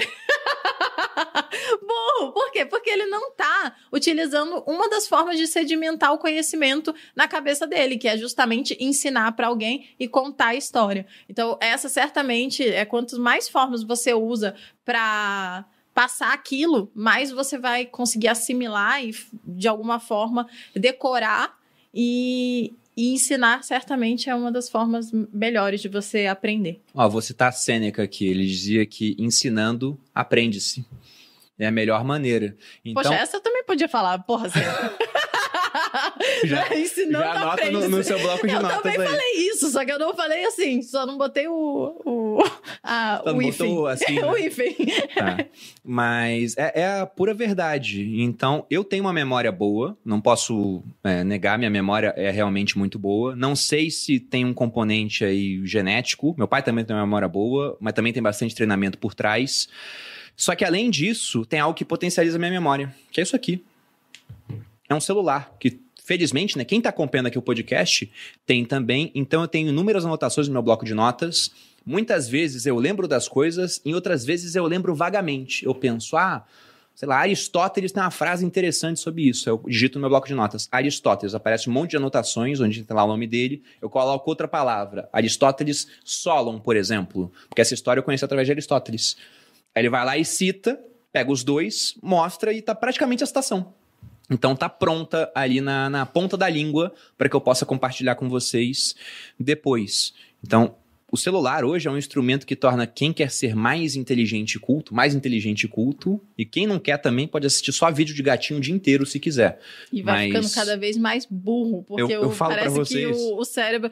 A gente sabia, né? Que quanto menos você usa aquele conhecimento, você esquece. Não é à toa que muitas vezes, muitas vezes não. Muitos de nós aprendeu um monte de coisa no ensino médio que não faz a menor ideia de como que é hoje, mesmo que tenha tirado 10 na prova na época, porque Para de você usar, parou de usar e esqueceu. Então, a gente tem que estar sempre é, utilizando aquele conhecimento de alguma forma. Eu até quando lá no Materializa, por exemplo, eu falo de alimentação, né? Eu tento passar o básico de alimentação que todo mundo deveria saber para poder fazer as melhores escolhas no dia a dia. E sempre que eu vou voltar a, né, eu vou lançar o programa, eu revisito as minhas no- as anotações que eu faço no papel, diferente do Bruno. Eu gosto porque uma das formas que eu tenho de assimilar é escrever não digitar, escrever é diferente, é, com a mão, né? É diferente. Eu leio enquanto eu escrevo ali.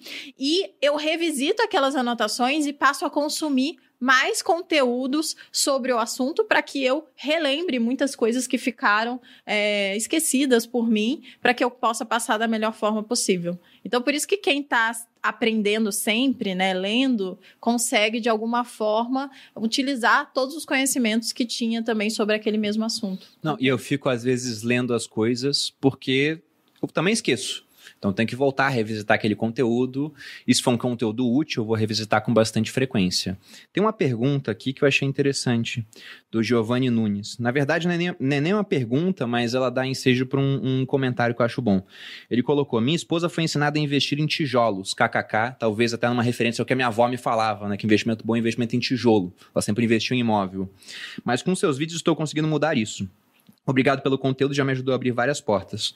Juntando NFT, para tomar aquele café. Quem junta 10 NFTs da coleção Criptosócios pode vir aqui para tomar um café comigo só a pessoa, isso já aconteceu. O André veio aqui, juntou 10 NFTs. Achei até curioso, porque ele não ganhou nenhum NFT de bônus nenhum curso. Ele só foi comprando no mercado e veio aqui pra gente tomar esse café.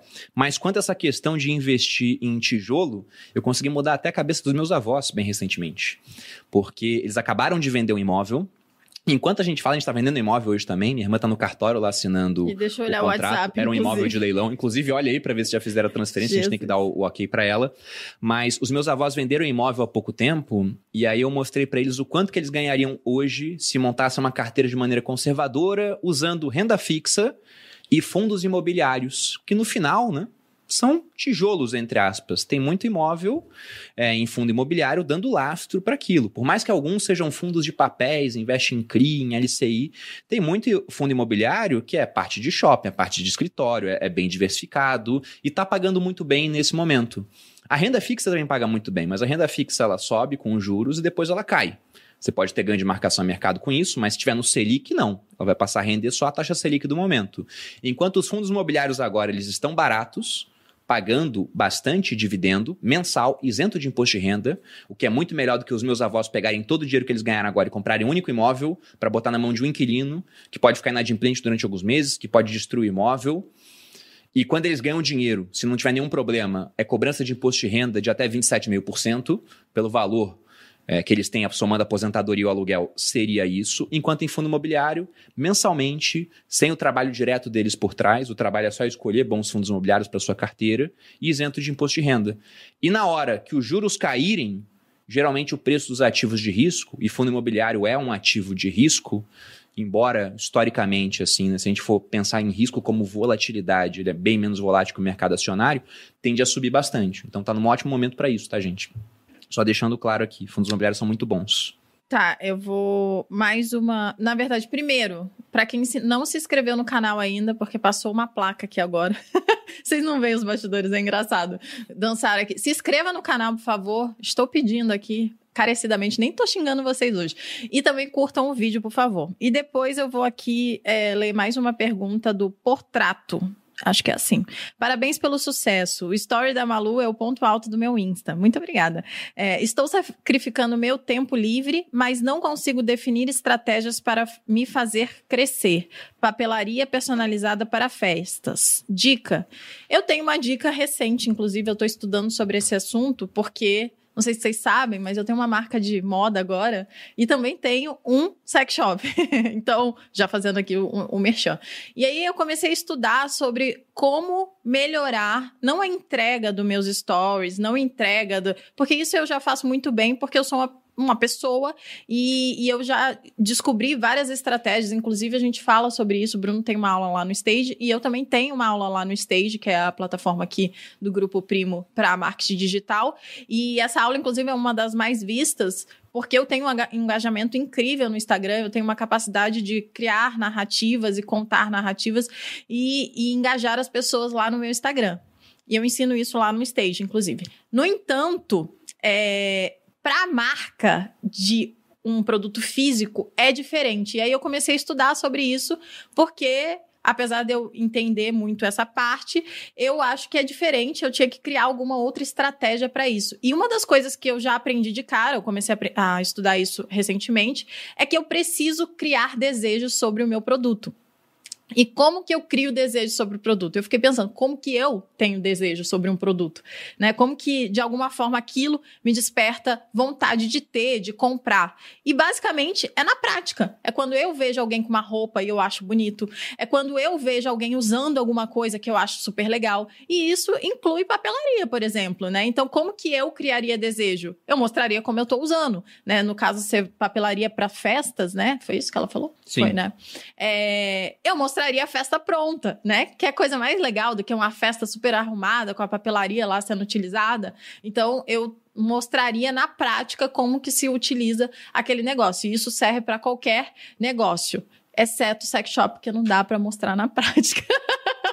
não muito legal. né? Olha, Ah, de vez em quando eu ligo, né? O zoom, zoom, zoom lá do, do vibrador, com inclusive. certeza muita gente mostra na prática o uso dos produtos.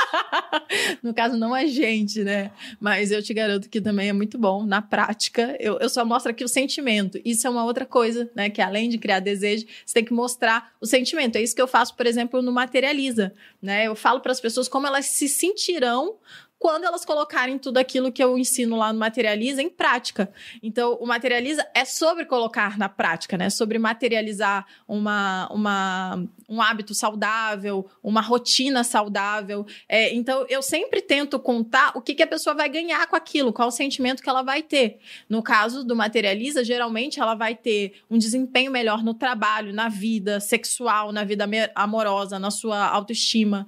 E isso é incrível, né? Pequenas coisas que você vai mudar no seu dia, a forma como você vai se alimentar, é, se exercitar, isso vai mudar toda uma autoestima, toda uma estima da sua vida toda. Então, eu tento passar para as pessoas o resultado daquilo. No final, é também a prática. Eu vou dar um exemplo que tá aparecendo no Instagram todo mês.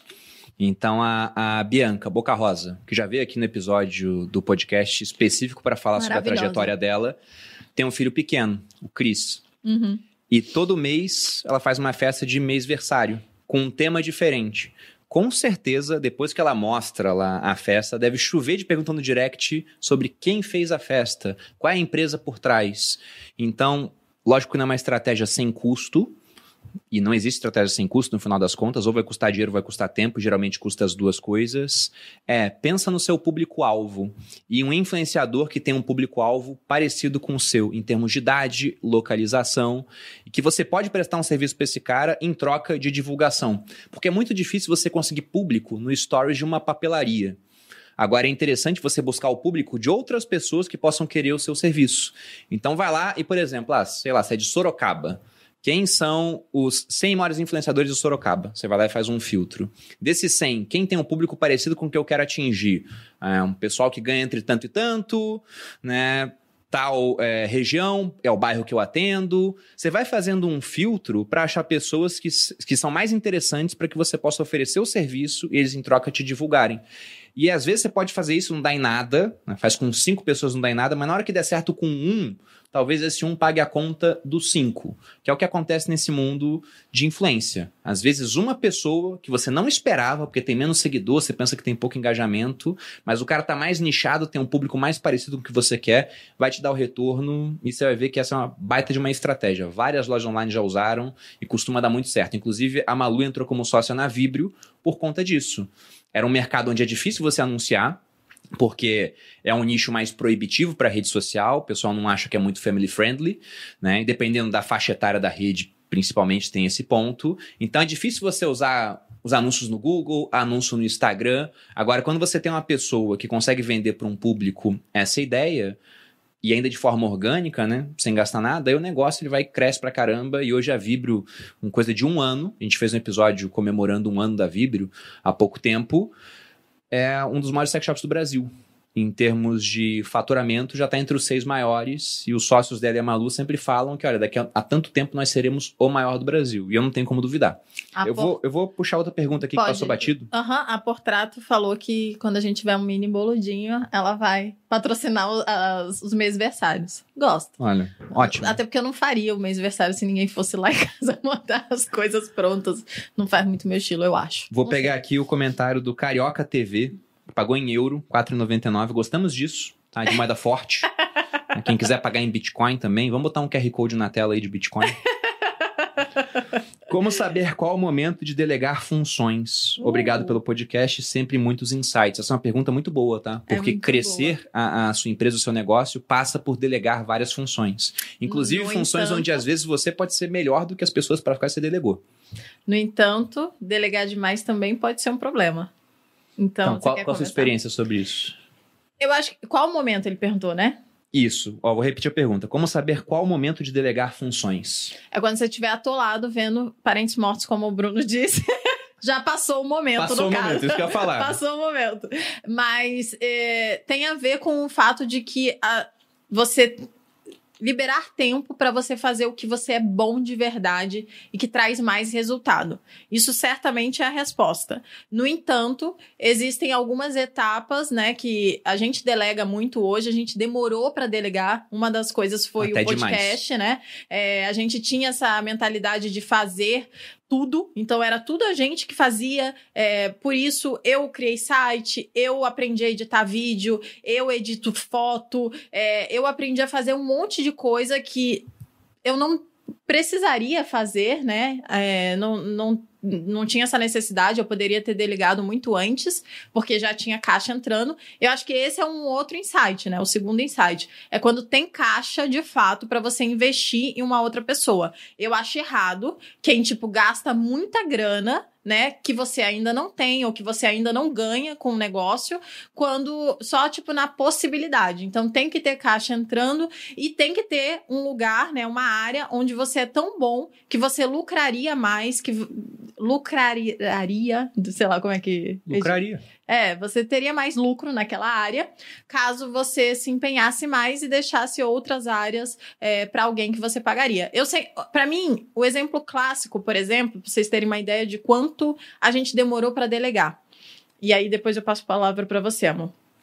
Que é uma coisa simples. Eu sempre fiz, né, até pouco tempo atrás, a faxina de casa, a comida de casa, tudo de casa era eu que fazia porque eu não achava que valia a pena eu gastar um dinheiro para alguém ir lá fazer.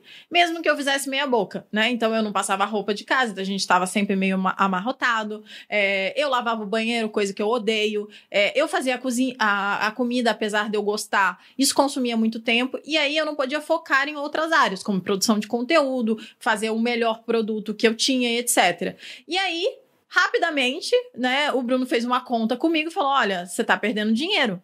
Porque não era questão de economizar, é o contrário, né? A gente tava, eu tava perdendo dinheiro, porque eu podia ter focado nestas outras coisas que eu sou melhor e trazem dinheiro para mim, e eu ganharia muito mais do que o valor que eu pagaria para alguém fazer uma faxina muito melhor do que eu, inclusive. Então foi assim que a gente, eu deleguei a faxina e recentemente eu deleguei a comida também lá de casa, que eu demorei muito, né? Porque eu gostava de cozinhar e tal, não sei o quê. Eu produzia conteúdo com isso também. E cozinha super bem, dicas de passagem. Obrigada, amor. E, e, e eu gostava, só que depois de um tempo eu eu não tinha mais tempo para fazer. Então, chegava em casa, é, não tinha comida, pronta, eu acabava comendo coisas alternativas que não eram tão legais para a saúde, sendo que eu podia ter contratado alguém para deixar a comida pronta lá. E por mais que isso seja caro, porque a gente tem uma certa. É, seletividade de comida, já que a gente come saudável hoje em dia, é, isso economizou meu tempo, minha saúde e todo o resto. Então, essa é uma boa analogia aí para você. Se você ganha mais dinheiro com o seu tempo do que você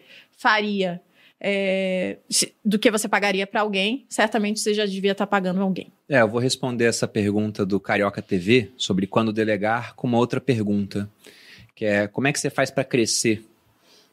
É sendo mais produtivo. Países, por exemplo, crescem quando são mais produtivos. Pessoas crescem quando são mais produtivas. Então, por exemplo, professores. A realidade do professor no Brasil é ingrata. A maioria ganha mal. Como é que um professor faz para ganhar mais? Ele tem que ser mais produtivo. Ele pode dar mais aulas no dia ou ele pode dar a mesma quantidade de aulas para mais pessoas. E foi o meu caso. Com a internet, eu sou um professor, é isso que eu faço, eu ensino educação financeira. Eu consegui, ao invés de dar aula para 30 pessoas, dar aula para duas mil pessoas de uma vez, em uma turma do Viver de Renda, por exemplo. Então, com isso, eu consegui muito mais produtividade e consegui crescer. Só que há um limite para esse crescimento também, que é o limite de quantas aulas eu posso dar. Se eu conseguir mais pessoas para dar mais aulas, que foi o que a gente fez na FinClass, por exemplo, eu fico ainda mais produtivo.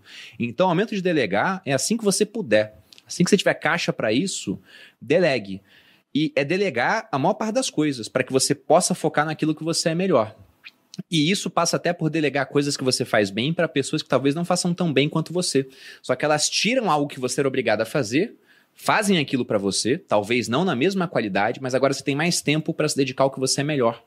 Então, quando eu entrei aqui no Grupo Primo, por exemplo, toda a parte administrativa do meu negócio, agora quem faz são outras pessoas. Eu estava longe de ser o melhor nisso, Odiava ter que falar com o contador, ficar vendo imposto. Não gostava dessa parte. Pessoas que sabem mais sobre isso agora fazem e me sobra mais tempo para que eu possa fazer aquilo que realmente me trouxe até aqui, que é produzir conteúdo. E para isso eu tenho que estudar, eu tenho que ler, eu tenho que me atualizar. Então, quanto mais coisas eu delego para outras pessoas, mais tempo eu tenho para focar naquilo que eu sou melhor. E se eu foco naquilo que eu sou melhor, eu consigo crescer mais, eu consigo ser mais produtivo, eu consigo atingir mais pessoas, que foi no final que a gente fez com o podcast Os Sócios. Então, comece a delegar assim que você puder. E mesmo que você não tenha dinheiro, se for uma empresa, você tem outra coisa que vale mais do que dinheiro, às vezes, que é equity. Porque no começo de um negócio, por exemplo, a Malu, para abrir a, a MAP, ela trouxe uma sócia falando: olha, parte do negócio é seu. E aí delegou um monte de coisas, pagando não em dinheiro, mas sim em participação na empresa. E isso vira uma forma atrativa de conseguir boas cabeças. Porque dinheiro hoje, tem muita gente com dinheiro no mundo. Tem muita gente. E sempre vai ter alguém disposto a pagar mais. Agora, fazer parte de algo, né? Ter um pedaço de uma empresa, isso atrai muita gente. Aqui no Grupo Primo eu tenho certeza que se fosse só por dinheiro, tinha muita gente que iria embora. Agora, a chance de virar sócio de um negócio que pode crescer muito ainda, porque é um negócio baseado em internet, que consegue faturar mais, né? um crescimento de escala, faturamento maior, mantendo custos ainda reduzidos, isso é algo que atrai as melhores cabeças. Tá? É o que atrai. Tem mais alguma aí, amor? É... Não. Então vou pegar do roteiro. Eu ia falar alguma coisa e esqueci. Do nada. Tem uma aqui. Que é uma coisa que a gente já respondeu, mas vira e mexe aparece. Ah, da ia- Larissa Salazar. Ah, lembrei. De onde surgiu o apelido Boludinho, Boludinha? Eu gosto sempre de falar, quando eu conheci a Malu, já tinha esse apelido, era da prisão. Então o pessoal chamava assim, na gangue que ela tinha na prisão, ela já tinha esse apelido. Próxima é, pergunta? É Fala mentira, a verdade, gente. então. É mentira, né? Eu ainda não falei a mentira hoje. É, Não, foi uma brincadeira. Na verdade, é bem menos emocionante do que vocês imaginam. A gente foi para nossa primeira viagem internacional, que foi para Argentina, Buenos Aires. E aí a gente viu um 2012. cara é, chamando o outro de boludo. E aí eu vinha descobrir que isso, na verdade, é como se fosse um xingamento de tipo idiota. Só que boludo parece, tipo, gordo, né? Na minha. Eu, eu ouço assim, eu penso, boludo é gordo, tô chamando ele de gordo. E aí eu comecei a sacanear o Bruno, brincando, e ele começou a chamar eu de boludo, boluda. Aí depois a gente viajou de novo, e aí a gente foi pro Nordeste. No Nordeste eles têm um sotaque, né, bem específico. Estava em Natal. E aí. Aí o boludo virou boludinho, e aí daqui a pouco boludinho. Por isso que vocês veem, às vezes, eu, eu chamar com um sotaquezinho, porque o real, oficial, o, o apelido correto é com esse sotaque, assim, boludinho. Mas foi, a gente na Argentina começou boludo, boluda, e a Malu, ela acha que pra falar espanhol basta você colocar um ito no final da palavra. Quase sempre dá certo. Ela começou boludito, eu falo boludita, né? Ficou assim. E aí quando foi pra Natal, a gente É tava numa verdade. excursão pra mergulhar em, em Maracajaú. E aí tava lá um tempo, não chegava, e a Malu perguntou pra guia: "Falta muito?" E a guia falou: cinco minutinhos". Aí a Malu, na hora que a guia falou, virou pra mim e falou: cinco minutinhos, boludinho. Aí É. ficou Aí ficou. ficou e desde então a gente chama assim. E não era o planejado que esse apelido que era interno do casal ele vazasse, mas a Malu muito boca aberta, né?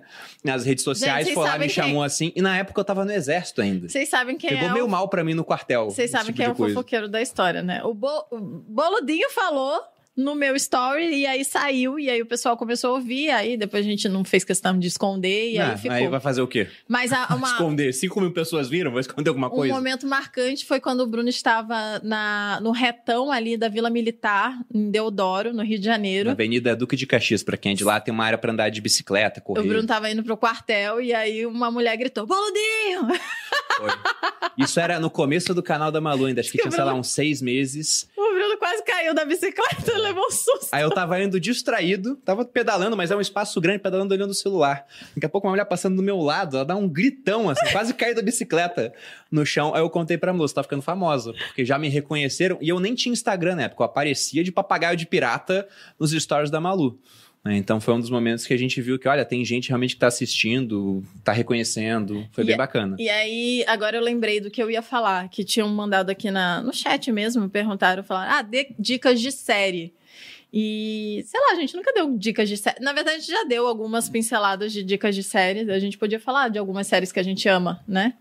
Bom, então vamos respon- vou responder essa e mais duas perguntas Tá. pra gente poder encerrar.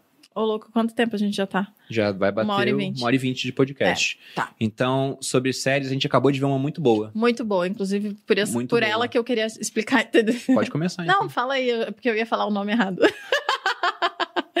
We Crashed, que fala da eu ia história falar da... We Broke It. É. E ontem eu mandei, eu falei pra Você Nath ontem. errado. Duas horas. Nath, você tem que assistir We Broke It dela. Ah, tá bom. Só que aí o We Crash. Ai, gente. É porque. O sentido é quase o mesmo, é, né? então, foi por isso. Mas a, a We Crashed conta a história da WeWork e foca principalmente na figura do fundador, do Adam Newman.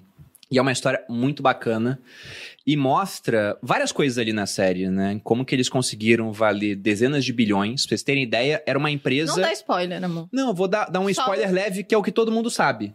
Até o nome da série já diz, né? Conta a história de uma empresa que tá, entre aspas, quebrando. E não quebrou. A empresa, ela existe Mas hoje. spoiler é bom. Ela fez o, o IPO, mas o fundador já não estava mais na empresa. Mas o ponto é o seguinte: ele conseguiu levar a empresa do zero até cerca de 44 bilhões de dólares, então um valor de mercado muito alto, pintando uma narrativa de que era uma empresa de tecnologia que tinha a meta de expandir a consciência global, um negócio totalmente subjetivo, sendo que era um espaço de coworking.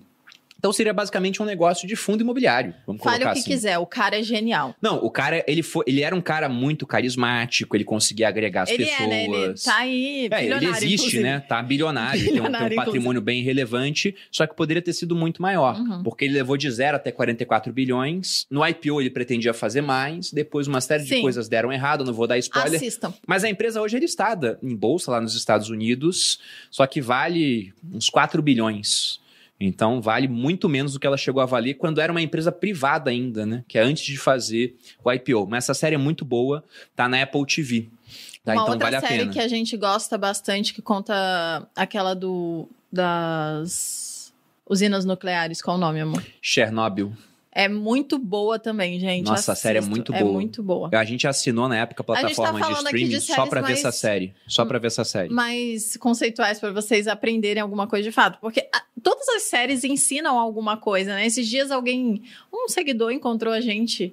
Acho que foi até lá em Paris, a Carol que tirou foto nossa falou: Vocês assistem série? Porque eu acho que vocês estão inteligentes pra assistir série. E Óbvio que a gente assiste, primeiro porque o ócio é criativo, aprendi isso com o Whindersson Nunes, numa palestra que ele deu, que o ócio é interessante para que a criatividade venha, mas também você tem que consumir conteúdos para que você tenha novas ideias. Então, a gente gosta de aprender, né? E toda vez que você tá com os olhos abertos, você tira alguma coisa de qualquer oportunidade, inclusive das séries.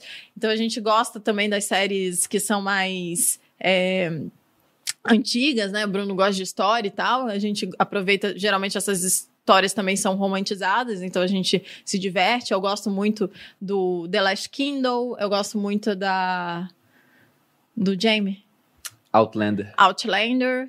O Bruno também gosta dessas duas. Qual mais, amor? Outlander pode- tem a, a cena mais perturbadora que eu já vi na história das séries está nessa série Outlander É. no final da primeira É temporada. foda, é. É uma cena bem forte. É bem forte. Não assistam com pessoas ao, ao Não lado. assista você com a vai sua avó do lado, vai ser chocante é, pra vai ela. ser muito É. chocante. E acho que, é, não, a melhor atuação que a gente já viu numa série é essa. O também. cara, o cara que é o vilão do Outlander nas primeiras temporadas, ele é tão bom que se eu encontrar com ele na rua, eu soco a cara dele. o cara é muito bom. Ele é muito, Ele é muito, muito, bom. muito bom mesmo. Muito bom. Então, Outlander é muito bom também. É, que mais, amor? Mais alguma que você lembre? que Olha, a gente ama? Eu ia falar novamente de Chernobyl, ou Chernobyl, para quem for corrigir minha pronúncia, mas porque o episódio que vai ser na quinta-feira do podcast O Sócio, essa semana temos dois episódios, então quinta, é, quinta meio-dia sai um novo episódio, é sobre energia nuclear. E sempre que você comenta de energia nuclear, vem na cabeça das pessoas que conhecem a história do acidente nuclear de Chernobyl essa referência, né? Aconteceu em 86, segundo as palavras do dirigente soviético da época, o Gorbachev, aquilo foi a bala de prata no coração da União Soviética, 86 Chernobyl, 89 Muro de Berlim, 91 caiu a União Soviética. Então é uma série muito, mas muito boa. Pensando em poucas e boas, eu recomendaria essas duas, We Crashed e essa série Chernobyl. Mas tem muitas outras que acabam indo mais para de divertimento do que para essa área do aprendizado. Só que tem uma do Império Romano que eu gosto bastante. Ela dá uma romantizada, Ela tá no Netflix. Ah, é bom. Alguns episódios são bem legais e outros você vai dormir, mas o Bruno assistiu mais de uma vez Assisti mais e uma fez vez. eu assistir algumas das vezes. Eu então- obriguei a Malu a assistir. Eu botei fita nos olhos dela, foi bem interessante, ela conseguiu ver tudo. A absorver. experiência foi maravilhosa. Mas eu Mentira, gosto mas- dessa série. Ela, ela dá uma romantizada, mas ela fica no ponto de vista histórico. E pra quem não sabe, eu coleciono moedas antigas. Então, tem uma hora que eles falam em uma das temporadas da história do Júlio César. Eu tenho moedas do Júlio César, da história do Calígula, né? Eu tenho moedas do Calígula. Conta a história do Cômodo, ou Cômodos, se a gente for pegar a pronúncia né, mais pro latim, que é o filho do Marco Aurélio, imperador filósofo. Tem moedas do Marco Aurélio, li sobre ele, foi os cinco dos últimos bons imperadores de Roma. E o Cômodos é, é quando começa né, a parte do decaimento. Tá? É com cômodos. Então, essa série é muito boa. O Calígula é um cara que tem uma história bem interessante. Trama das Três Adagas, ele ia pra cama com as irmãs. Uma das irmãs dele é a mãe do Imperador Nero, que é um outro cara que também tem muita história pra contar. Então, essa série do Império Romano tá no Netflix. Procurem lá sobre o Império Romano. São três temporadas. Eu também indico pra vocês. Amor, Lê a pergunta, então, do Superchat, que a gente acabou de vender um imóvel, vou conferir se caiu dinheiro na conta. Ao vivo aqui, pessoal. Não é muita coisa, é uma fazenda. Tamanho do, do estado de Sergipe, pequena, os padrões brasileiros, tá? Mas tem que conferir aqui se caiu o, o trocado aqui na é, mas só tem. Quero saber se vocês acham de investimentos de domínio na Web3. Eu não sei responder essa. Eu acho que uma das coisas também legal de você. O que é? Roda a vinheta, então, porque eu tenho que ver o depósito aqui. Não, ó, sobre o Web Ah, 3.0, olha o depósito. eu vou olhar rapidinho. Me dá aqui, Essa então. aqui eu, eu, eu falo em cinco minutos. Em qual conta caiu? Ela mandou o extrato? Olha aí. Mandou. Essa é sempre o tipo de pergunta que o Bruno me faz. Gente, peraí. Só um minuto, pessoal. Deixa o Bruno ver. Acho que tá na minha conta, amor, que você tem a. O acesso. Qual o é. valor que tem que cair na conta? Aliás, esquece. Toma aqui. Toma, olha. Meu Deus, ao vivo. Olha que amor. Caiu, caiu. tá. Caiu. Caiu, gente. Tá, voltando então para nossa pergunta aqui, pessoal, é, sobre essa questão de Web 3.0.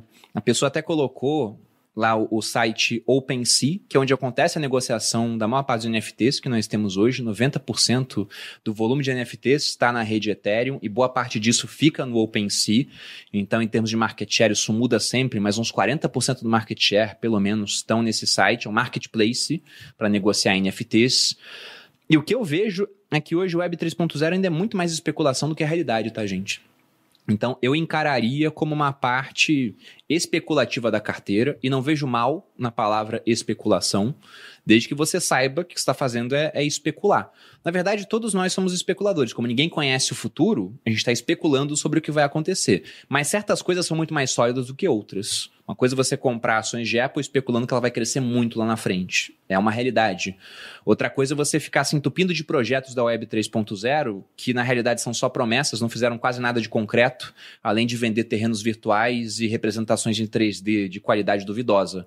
É, então, tudo de Web 3.0 eu vejo como um teste. E a melhor maneira de se expor a testes é pegando o dinheiro da pinga e não do leite das crianças. Tá? E uma forma boa de se expor a isso, inclusive, ao invés de ficar comprando uma ou outra coleção de NFTs, a não ser que você veja um benefício por trás, como os Bored Apes, lá, a comunidade deles, festas exclusivas, querem comprar um hotel, né? Mas é você se expor às moedas que são mais utilizadas nesse universo da Web 3.0. Então, na minha visão, a melhor maneira de se expor hoje à Web 3.0 é comprar, por exemplo, Ether, que é a moeda da rede Ethereum, que é a rede mais utilizada para as aplicações da Web 3.0. Existem outras, né? Ah, tem Solana, que é mais rápida, mas é mais centralizada, né? Muita gente fala, dá para fazer tudo que se faz em outras no Bitcoin. Eu não vejo o Bitcoin com essa pegada Web 3.0. Eu acho que ele tem outra finalidade, é mais uma possível reserva de valor, gosto sempre de frisar, porque falta o teste do tempo do Bitcoin. Mas, em todo modo, na minha visão, a melhor maneira de se expor à Web 3.0 é através dos protocolos que são mais utilizados para as aplicações da Web 3.0. E dentro desses, se for pegar NFT, por exemplo, 90% é na rede Ethereum, então a melhor maneira de se expor de uma maneira global a NFT é através da criptomoeda da rede Ethereum, que é o Ether. Tá, só porque eu lembrei da, de uma das séries que eu mais gosto, inclusive o Bruno também, que é Peak Blinders, e que ensina bastante também. Eu já assisti duas vezes, inclusive na primeira vez eu não peguei tantas coisas quanto da segunda. É maravilhosa, assistam, também está no Netflix. E aí tem mais uma aqui, que é Empresários Podcasts. Vocês inspiram a gente a criar o nosso podcast de negócios, os Empresários Podcasts. Com esse projeto, captamos 450 para assistência social. 450 reais. Isso só no primeiro episódio. Qual a dica para crescer mais? Olha, eu vou dar a dica que o Gary Vee, que é uma referência no mundo digital já há bastante tempo, Boa. inclusive é referência em NFTs. O cara ele lançou uma coleção super rápido, captou dinheiro pra caramba, ganhou mais de 60 milhões com isso. O Gary Vee, ele fala: "Just keep uploading". Ou seja, continue postando. Continue postando. Se você puder postar mais, poste mais. Vocês sabem, eu gosto muito do Sêneca. Muitas das obras do Sêneca chegaram até nossos dias. E o Sêneca, através dele, eu conheci filósofos do passado. Demócrito, por exemplo, que era o cara que inventou a concepção de átomo, né? Se eu pegar essa xícara que está na minha mão aqui, cortar em pequenas partes, uma hora eu vou chegar numa parte indivisível. Era essa a ideia de átomo. Bruno, como é que eu faço para ler Demócrito? Você não lê, porque não chegou nada até nossos dias. Platão era um dos caras que se manifestou a favor da queima das obras do Demócrito, porque ele era ateu numa época de vários deuses. Que filho da puta. Pois é. pois é, ninguém é perfeito, né? Mas o ponto do Sêneca é, por que, que as cópias das obras dele chegaram até nossos dias? Porque foram feitas muitas. Do Demócrito foram feitas poucas, não chegou até nós. Então a melhor maneira de perpetuar sua obra através do tempo e do espaço é fazer muitas cópias dela. Quanto mais você postar, maior a chance de que as pessoas te encontrem, te vejam e comentem sobre o podcast de vocês com outras pessoas atraindo público novo. Então, just keep uploading e tente fazer isso da melhor forma Com possível. qualidade. É, de fato. Bom, essa seria a última, mas eu Deixa vou eu encerrar só- com uma outra aqui Deixa de um eu só superchat. explicar pra galera como funciona o superchat, que eu acho que algumas pessoas falam, ah, perderam Você a vai minha... explicar agora no final do episódio? Sim, vou Ok, explicar. perfeito. É, pra próxima. o, o superchat funciona assim: quanto mais dinheiro você dá, mais dura a sua pergunta. Então, às vezes, a gente não pegou a pergunta ali porque foi tipo dois reais, sei lá. Se a pessoa colocou só um pouquinho pra aparecer, aí a que colocou mais vai ficar lá por mais tempo. É basicamente É, tem isso. uma de 100 reais tá, que tá aqui, aqui, até desde- agora, É, tá? Mas eu vou pegar agora a última pergunta pra gente encerrar esse tá episódio, bom. que é a do Giovanni Nunes. É uma pergunta interessante, inclusive, pensando nos acontecimentos que nós teremos no final do ano. Eleições chegando e, infelizmente, estamos com duas opções lamentáveis na liderança. Pensando nas duas opções e no que eles já fizeram no passado, o que esperar do cenário econômico em 2023? Olha, é, sempre que se fala de eleição, a gente abre aqui um, um canal extremamente polarizado e o que eu espero é que a polarização aumente ainda mais. Então não é segredo para quem acompanha o meu conteúdo há mais tempo, eu sempre falei que não teria terceira via. Eu não acredito que agora que o, o Moro, que era um, um nome mais forte, o Dória, né, que seria provavelmente o herdeiro de parte disso, saíram. Não acho que o Ciro Gomes vai virar uma terceira via, algo crível. E eu enxergo isso pelo seguinte, eu já expliquei, né? A tendência natural do nome mais forte da esquerda, que é o Lula, e o nome forte da direita, que é quem está no, no poder agora, o presidente Bolsonaro, a tendência é que eles migrem cada vez mais para pautas de centro, porque o cara da esquerda já é Lula, ele não vota no Bolsonaro. O cara da direita já é Bolsonaro, ele não vota no Lula. Muita rejeição entre os dois. Então, como é que eles fazem para atrair mais público? É ficando mais de centro.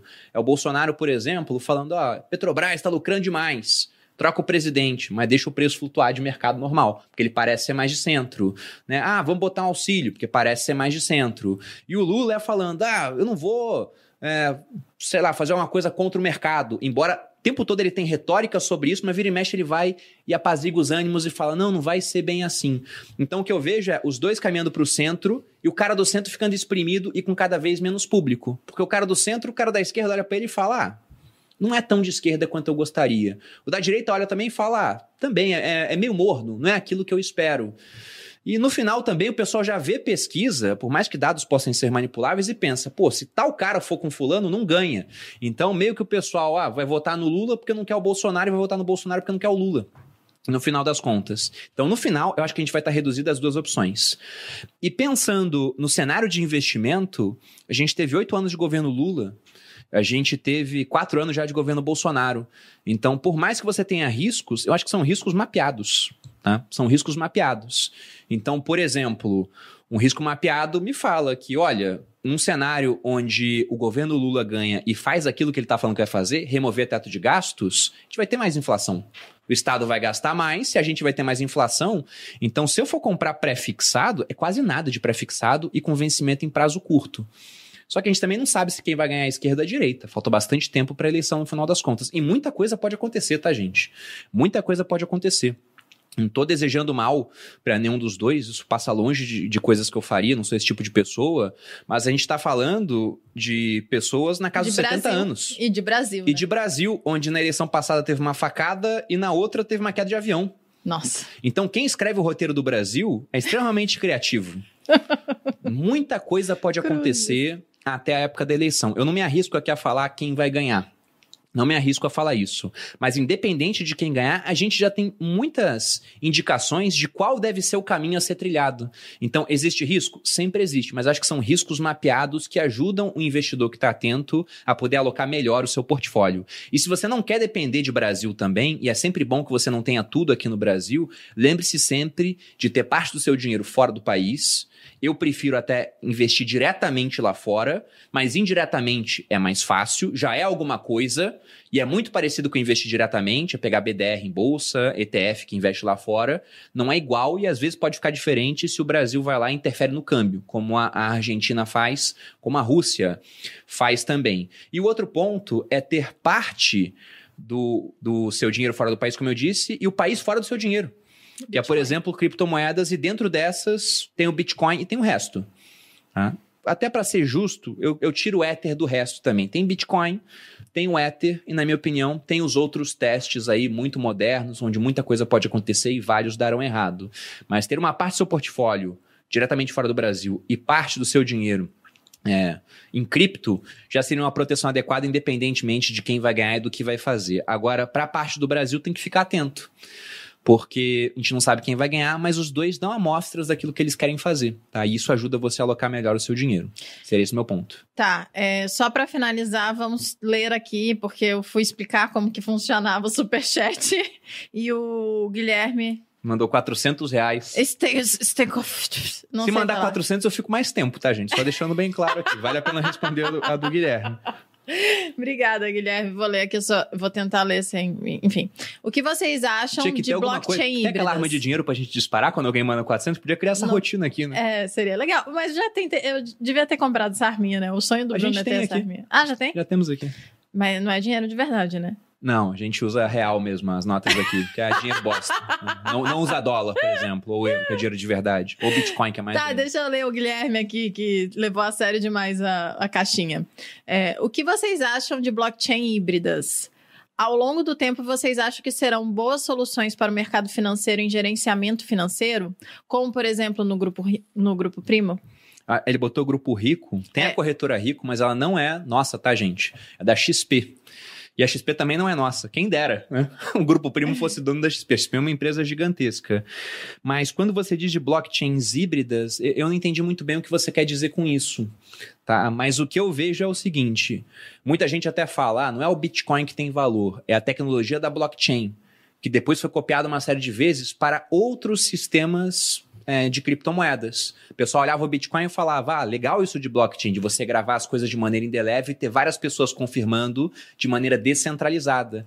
O mérito da blockchain é que você não tem um cara apertando o botão, dando as ordens e mudando o que ele quiser. É uma comunidade por trás fazendo aquilo. Ela é, é auditada em tempo real, ela é transparente, ela é pública. Então aquilo foi muito interessante. É, o pessoal foi tentando melhorar na visão deles. Ó, se o Bitcoin é muito lento, e muito caro, então vamos fazer um outro blockchain que resolva isso. Vai ser menos lento, vai ser menos caro, mas muitas vezes por conta disso fica mais centralizado no final das contas. E vários projetos surgiram. Se a gente for pensar em criptomoedas e tokens, que são projetos que utilizam blockchain de uma criptomoeda, são mais de 19 mil hoje. E fora isso, você teve outras aplicações surgindo. Então você tem agora uma série de países querendo lançar as suas CBDCs Central Bank Digital Currencies, ou seja, suas moedas digitais de bancos centrais utilizando tecnologia blockchain, mas totalmente centralizado na mão do governo, mas partindo de princípios parecidos. Então, o que eu vejo é que nós temos um mercado crescente, onde nós teremos uma série de coisas que funcionam hoje que vão ser substituídas por blockchains. Uma bolsa de valores pode funcionar em blockchain e acaba com uma série de coisas que a bolsa faz lá, de concentrar liquidação, custódia, deixa até muito mais barato. Tem bolsas até que falaram que tá, tá pronta para passar para isso, que é a coisa de apertar alguns botões e a tecnologia está no ar. Então, através disso eu vejo o seguinte: o profissional que começar a estudar esse tipo de coisa, ele vai ter claramente uma colocação no mercado de trabalho futuro e ganhando bem, porque é um conhecimento que pouca gente tem hoje. Então, se vai haver muita demanda e uma oferta pequena de profissionais para isso, o que a gente vê é que esse cara vai ser bem pago. Né? Aqui no Grupo Primo, por exemplo, a gente penou para encontrar programadores que eram capazes de, de programar dentro da linguagem desse mundo cripto. Uma delas é a Solidity. Então são raras as pessoas. O programador já ganha bem. O cara que conhece isso ganha mais ainda. E o cara que conhece isso há muito tempo nem procura mais trabalho. O cara comprou Bitcoin lá atrás, comprou Ether lá atrás, o cara tá multimilionário. Então vejo como um setor crescente da economia, onde a gente vai ter várias novidades, tá? Mas aqui dentro do grupo Primo, por exemplo, uma aplicação direta, acho que é mais difícil. Acho que os NFTs são parte da aplicação que a gente deu para isso. Sim. Mas é, é, um negócio que poderia fazer até fora desse uhum. ecossistema de, de cripto. É que com NFT ficou mais interessante. Mas hoje a gente usa os NFTs da coleção CryptoSource como se fosse um clube. Então daria para lançar um clube nosso sem os NFTs. Uhum. Dava para fazer, mas a gente quis fazer com NFT. O que, que isso pode virar? Não sei. Eu gosto sempre de lembrar para finalizar aqui o nosso episódio, de que o conhecimento está disperso pela sociedade, então quando a gente bate o olho em aplicações de blockchain, a gente olha aquelas coisas que são óbvias, mas vai ter muita coisa não óbvia surgindo. E um dos maiores inventores da história da humanidade, que foi o Thomas Edison, inventou um monte de coisas, ele e a equipe dele. Quando ele inventou o fonógrafo, que era uma máquina utilizada para gravar e reproduzir sons, ele escreveu uma série de aplicações para o fonógrafo.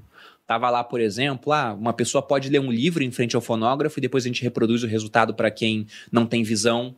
Então a gente pode falar que o Thomas Edison ele criou o audiobook. ele falava também: imagina você pegar as últimas palavras de alguém que está para morrer e a família poder ouvir aquilo ao longo dos anos, né? Aparentemente ninguém deu muito valor a isso. Uma gravação. Mas ele colocou como uma possível aplicação. Só que ele não colocou a indústria de música. Ele não colocou de alguém tocar uma música na frente, gravar e outras pessoas poderem ouvir depois. Só que quando o fonógrafo bateu na sociedade, rapidamente algumas pessoas viram, vamos usar isso aqui para música. E o Thomas Edison falou: estão corrompendo a minha invenção, não é isso que eu quero dela. Ele não gostou. E demorou anos para que no final ele admitisse que a melhor é, o melhor uso do fonógrafo era para a indústria musical. Então, a gente não sabe ainda quais serão os melhores usos da parte cripto. Para a parte monetária, o Bitcoin está mostrando que é um uso interessante, principalmente pensando em reserva de valor, mas já tem países adotando até como moeda de troca. E um dia, quem sabe, uma unidade de conta. Fazer conta já, exprimir o preço das coisas em Bitcoin. Tal imóvel é um Bitcoin, por exemplo, em vez de dólar, em vez de real. Mas muita coisa pode acontecer ainda. Muita coisa. E espero estar vivo para poder acompanhar esse processo durante bastante tempo, diga-se de passagem. Acho que a gente está encerrando esse Estamos. episódio. Espero que vocês tenham gostado bastante. Eu vou mandar vocês Ponto curtirem, pra você, curtirem o episódio Seu Band Safado, porque estão pedindo para eu falar assim. Eu tentei hoje uma abordagem mais soft, mas o pessoal gosta de o quê? Do tranco. Sadomasoquista. então curtam o episódio, espero que vocês tenham gostado. Se vocês quiserem mais, falem pro Bruno lá, vamos postar uma foto talvez, é, e ou escrevam aqui nos, nos comentários, falem que o Bruno estava errado mais uma vez e que eu estava certa. Mas eu não tenho nenhum problema em admitir quando eu tô errado. Inclusive, eu acho que uma qualidade que eu tenho, entre as várias que eu possuo, é que eu mudo de ideia rápido quando eu vejo que eu tô errado. Então, inclusive, eu vou até apagar aqui da história. Vou pedir depois pro Eduardo buscar todos os cortes onde eu falei que isso aqui não daria certo, porque deu certo esse Você episódio, gostou, gente. Eu gostei, amor. Você gostou? Eu gostei, gostei. Então, tá Mas. Tá Espero que próximo, vocês tenham gostado também, né? O próximo é com um milhão de inscritos. Ou não. 750 mil. É, 750 eu pensei mil? Num, num quebrado. Se 750 mil vier. Vamos botar uma meta, então. Uh. A gente tem que ter 750 mil inscritos até quando? Final de agosto. Final de agosto? É, meu aniversário é dia 2 de agosto, mas tá muito próximo, né? Não é razoável. Gente, não sei. A gente vai fazer esse episódio se vocês gostaram mais vezes. Você quer botar uma meta? Não, não sei quanto é razoável. Você vai ficar A gente pensando. quer fechar o ano com um milhão, então até 31 de dezembro é um milhão. Então vamos botar até. Quanto tempo a gente tem? A gente tá no, no mês 6. Até o final de setembro, dá uma colher de chá. Até final de setembro. Se bater 750 a gente faz um outro assim. Beleza. Então tá bom. Combinado. Gente, então enviem esses episódios todos para Pessoal, seus se... 100 amigos mais próximos. Não, se cada um compartilhar isso com os 10 mil mais próximos, rapidamente a gente bate. Né? Então vamos lá. Se não tem 10 mil amigos, pô, mora num Façam. condomínio, vai lá, bate na porta do vizinho, celular embaixo do braço. Tem um, um minuto para a palavra dos boludinhos? Ah, vai, apresenta, pede pra seguir, cria várias contas no Google. Sabe quando a pessoa Vamos deixa assim de isso. bobeira o celular do lado, conversou, largou, você pega rapidamente segue a gente no YouTube. É uma boa estratégia Exatamente. também. Várias estratégias aí que vocês podem utilizar, tá? Mas eu, novamente, eu gostaria de agradecer a todos que estão aqui, espero que tenham gostado. Se gostaram, se inscrevam no canal do Sócio no YouTube, nos siga no Spotify, siga a gente nas redes sociais. Da minha parte, desejo um grande abraço e até a próxima. Algum recado final? Me sigam nas redes sociais para vocês saberem das fofocas mais quentes, apesar do Bruno ser, ser fofoqueiro. Mentira. Me sigam nas redes sociais, arroba maluperini, no Instagram ou pe- perini.malu, ou nunca sei. Tô lá no TikTok também, Malu Perini, é, e também aqui no canal dos sócios. A gente sempre tem episódios novos, às vezes terça, às vezes quarta, às vezes quinta, então se inscreva no canal. É isso. Um beijo e até a próxima. Valeu, pessoal. Até a próxima. Beijos.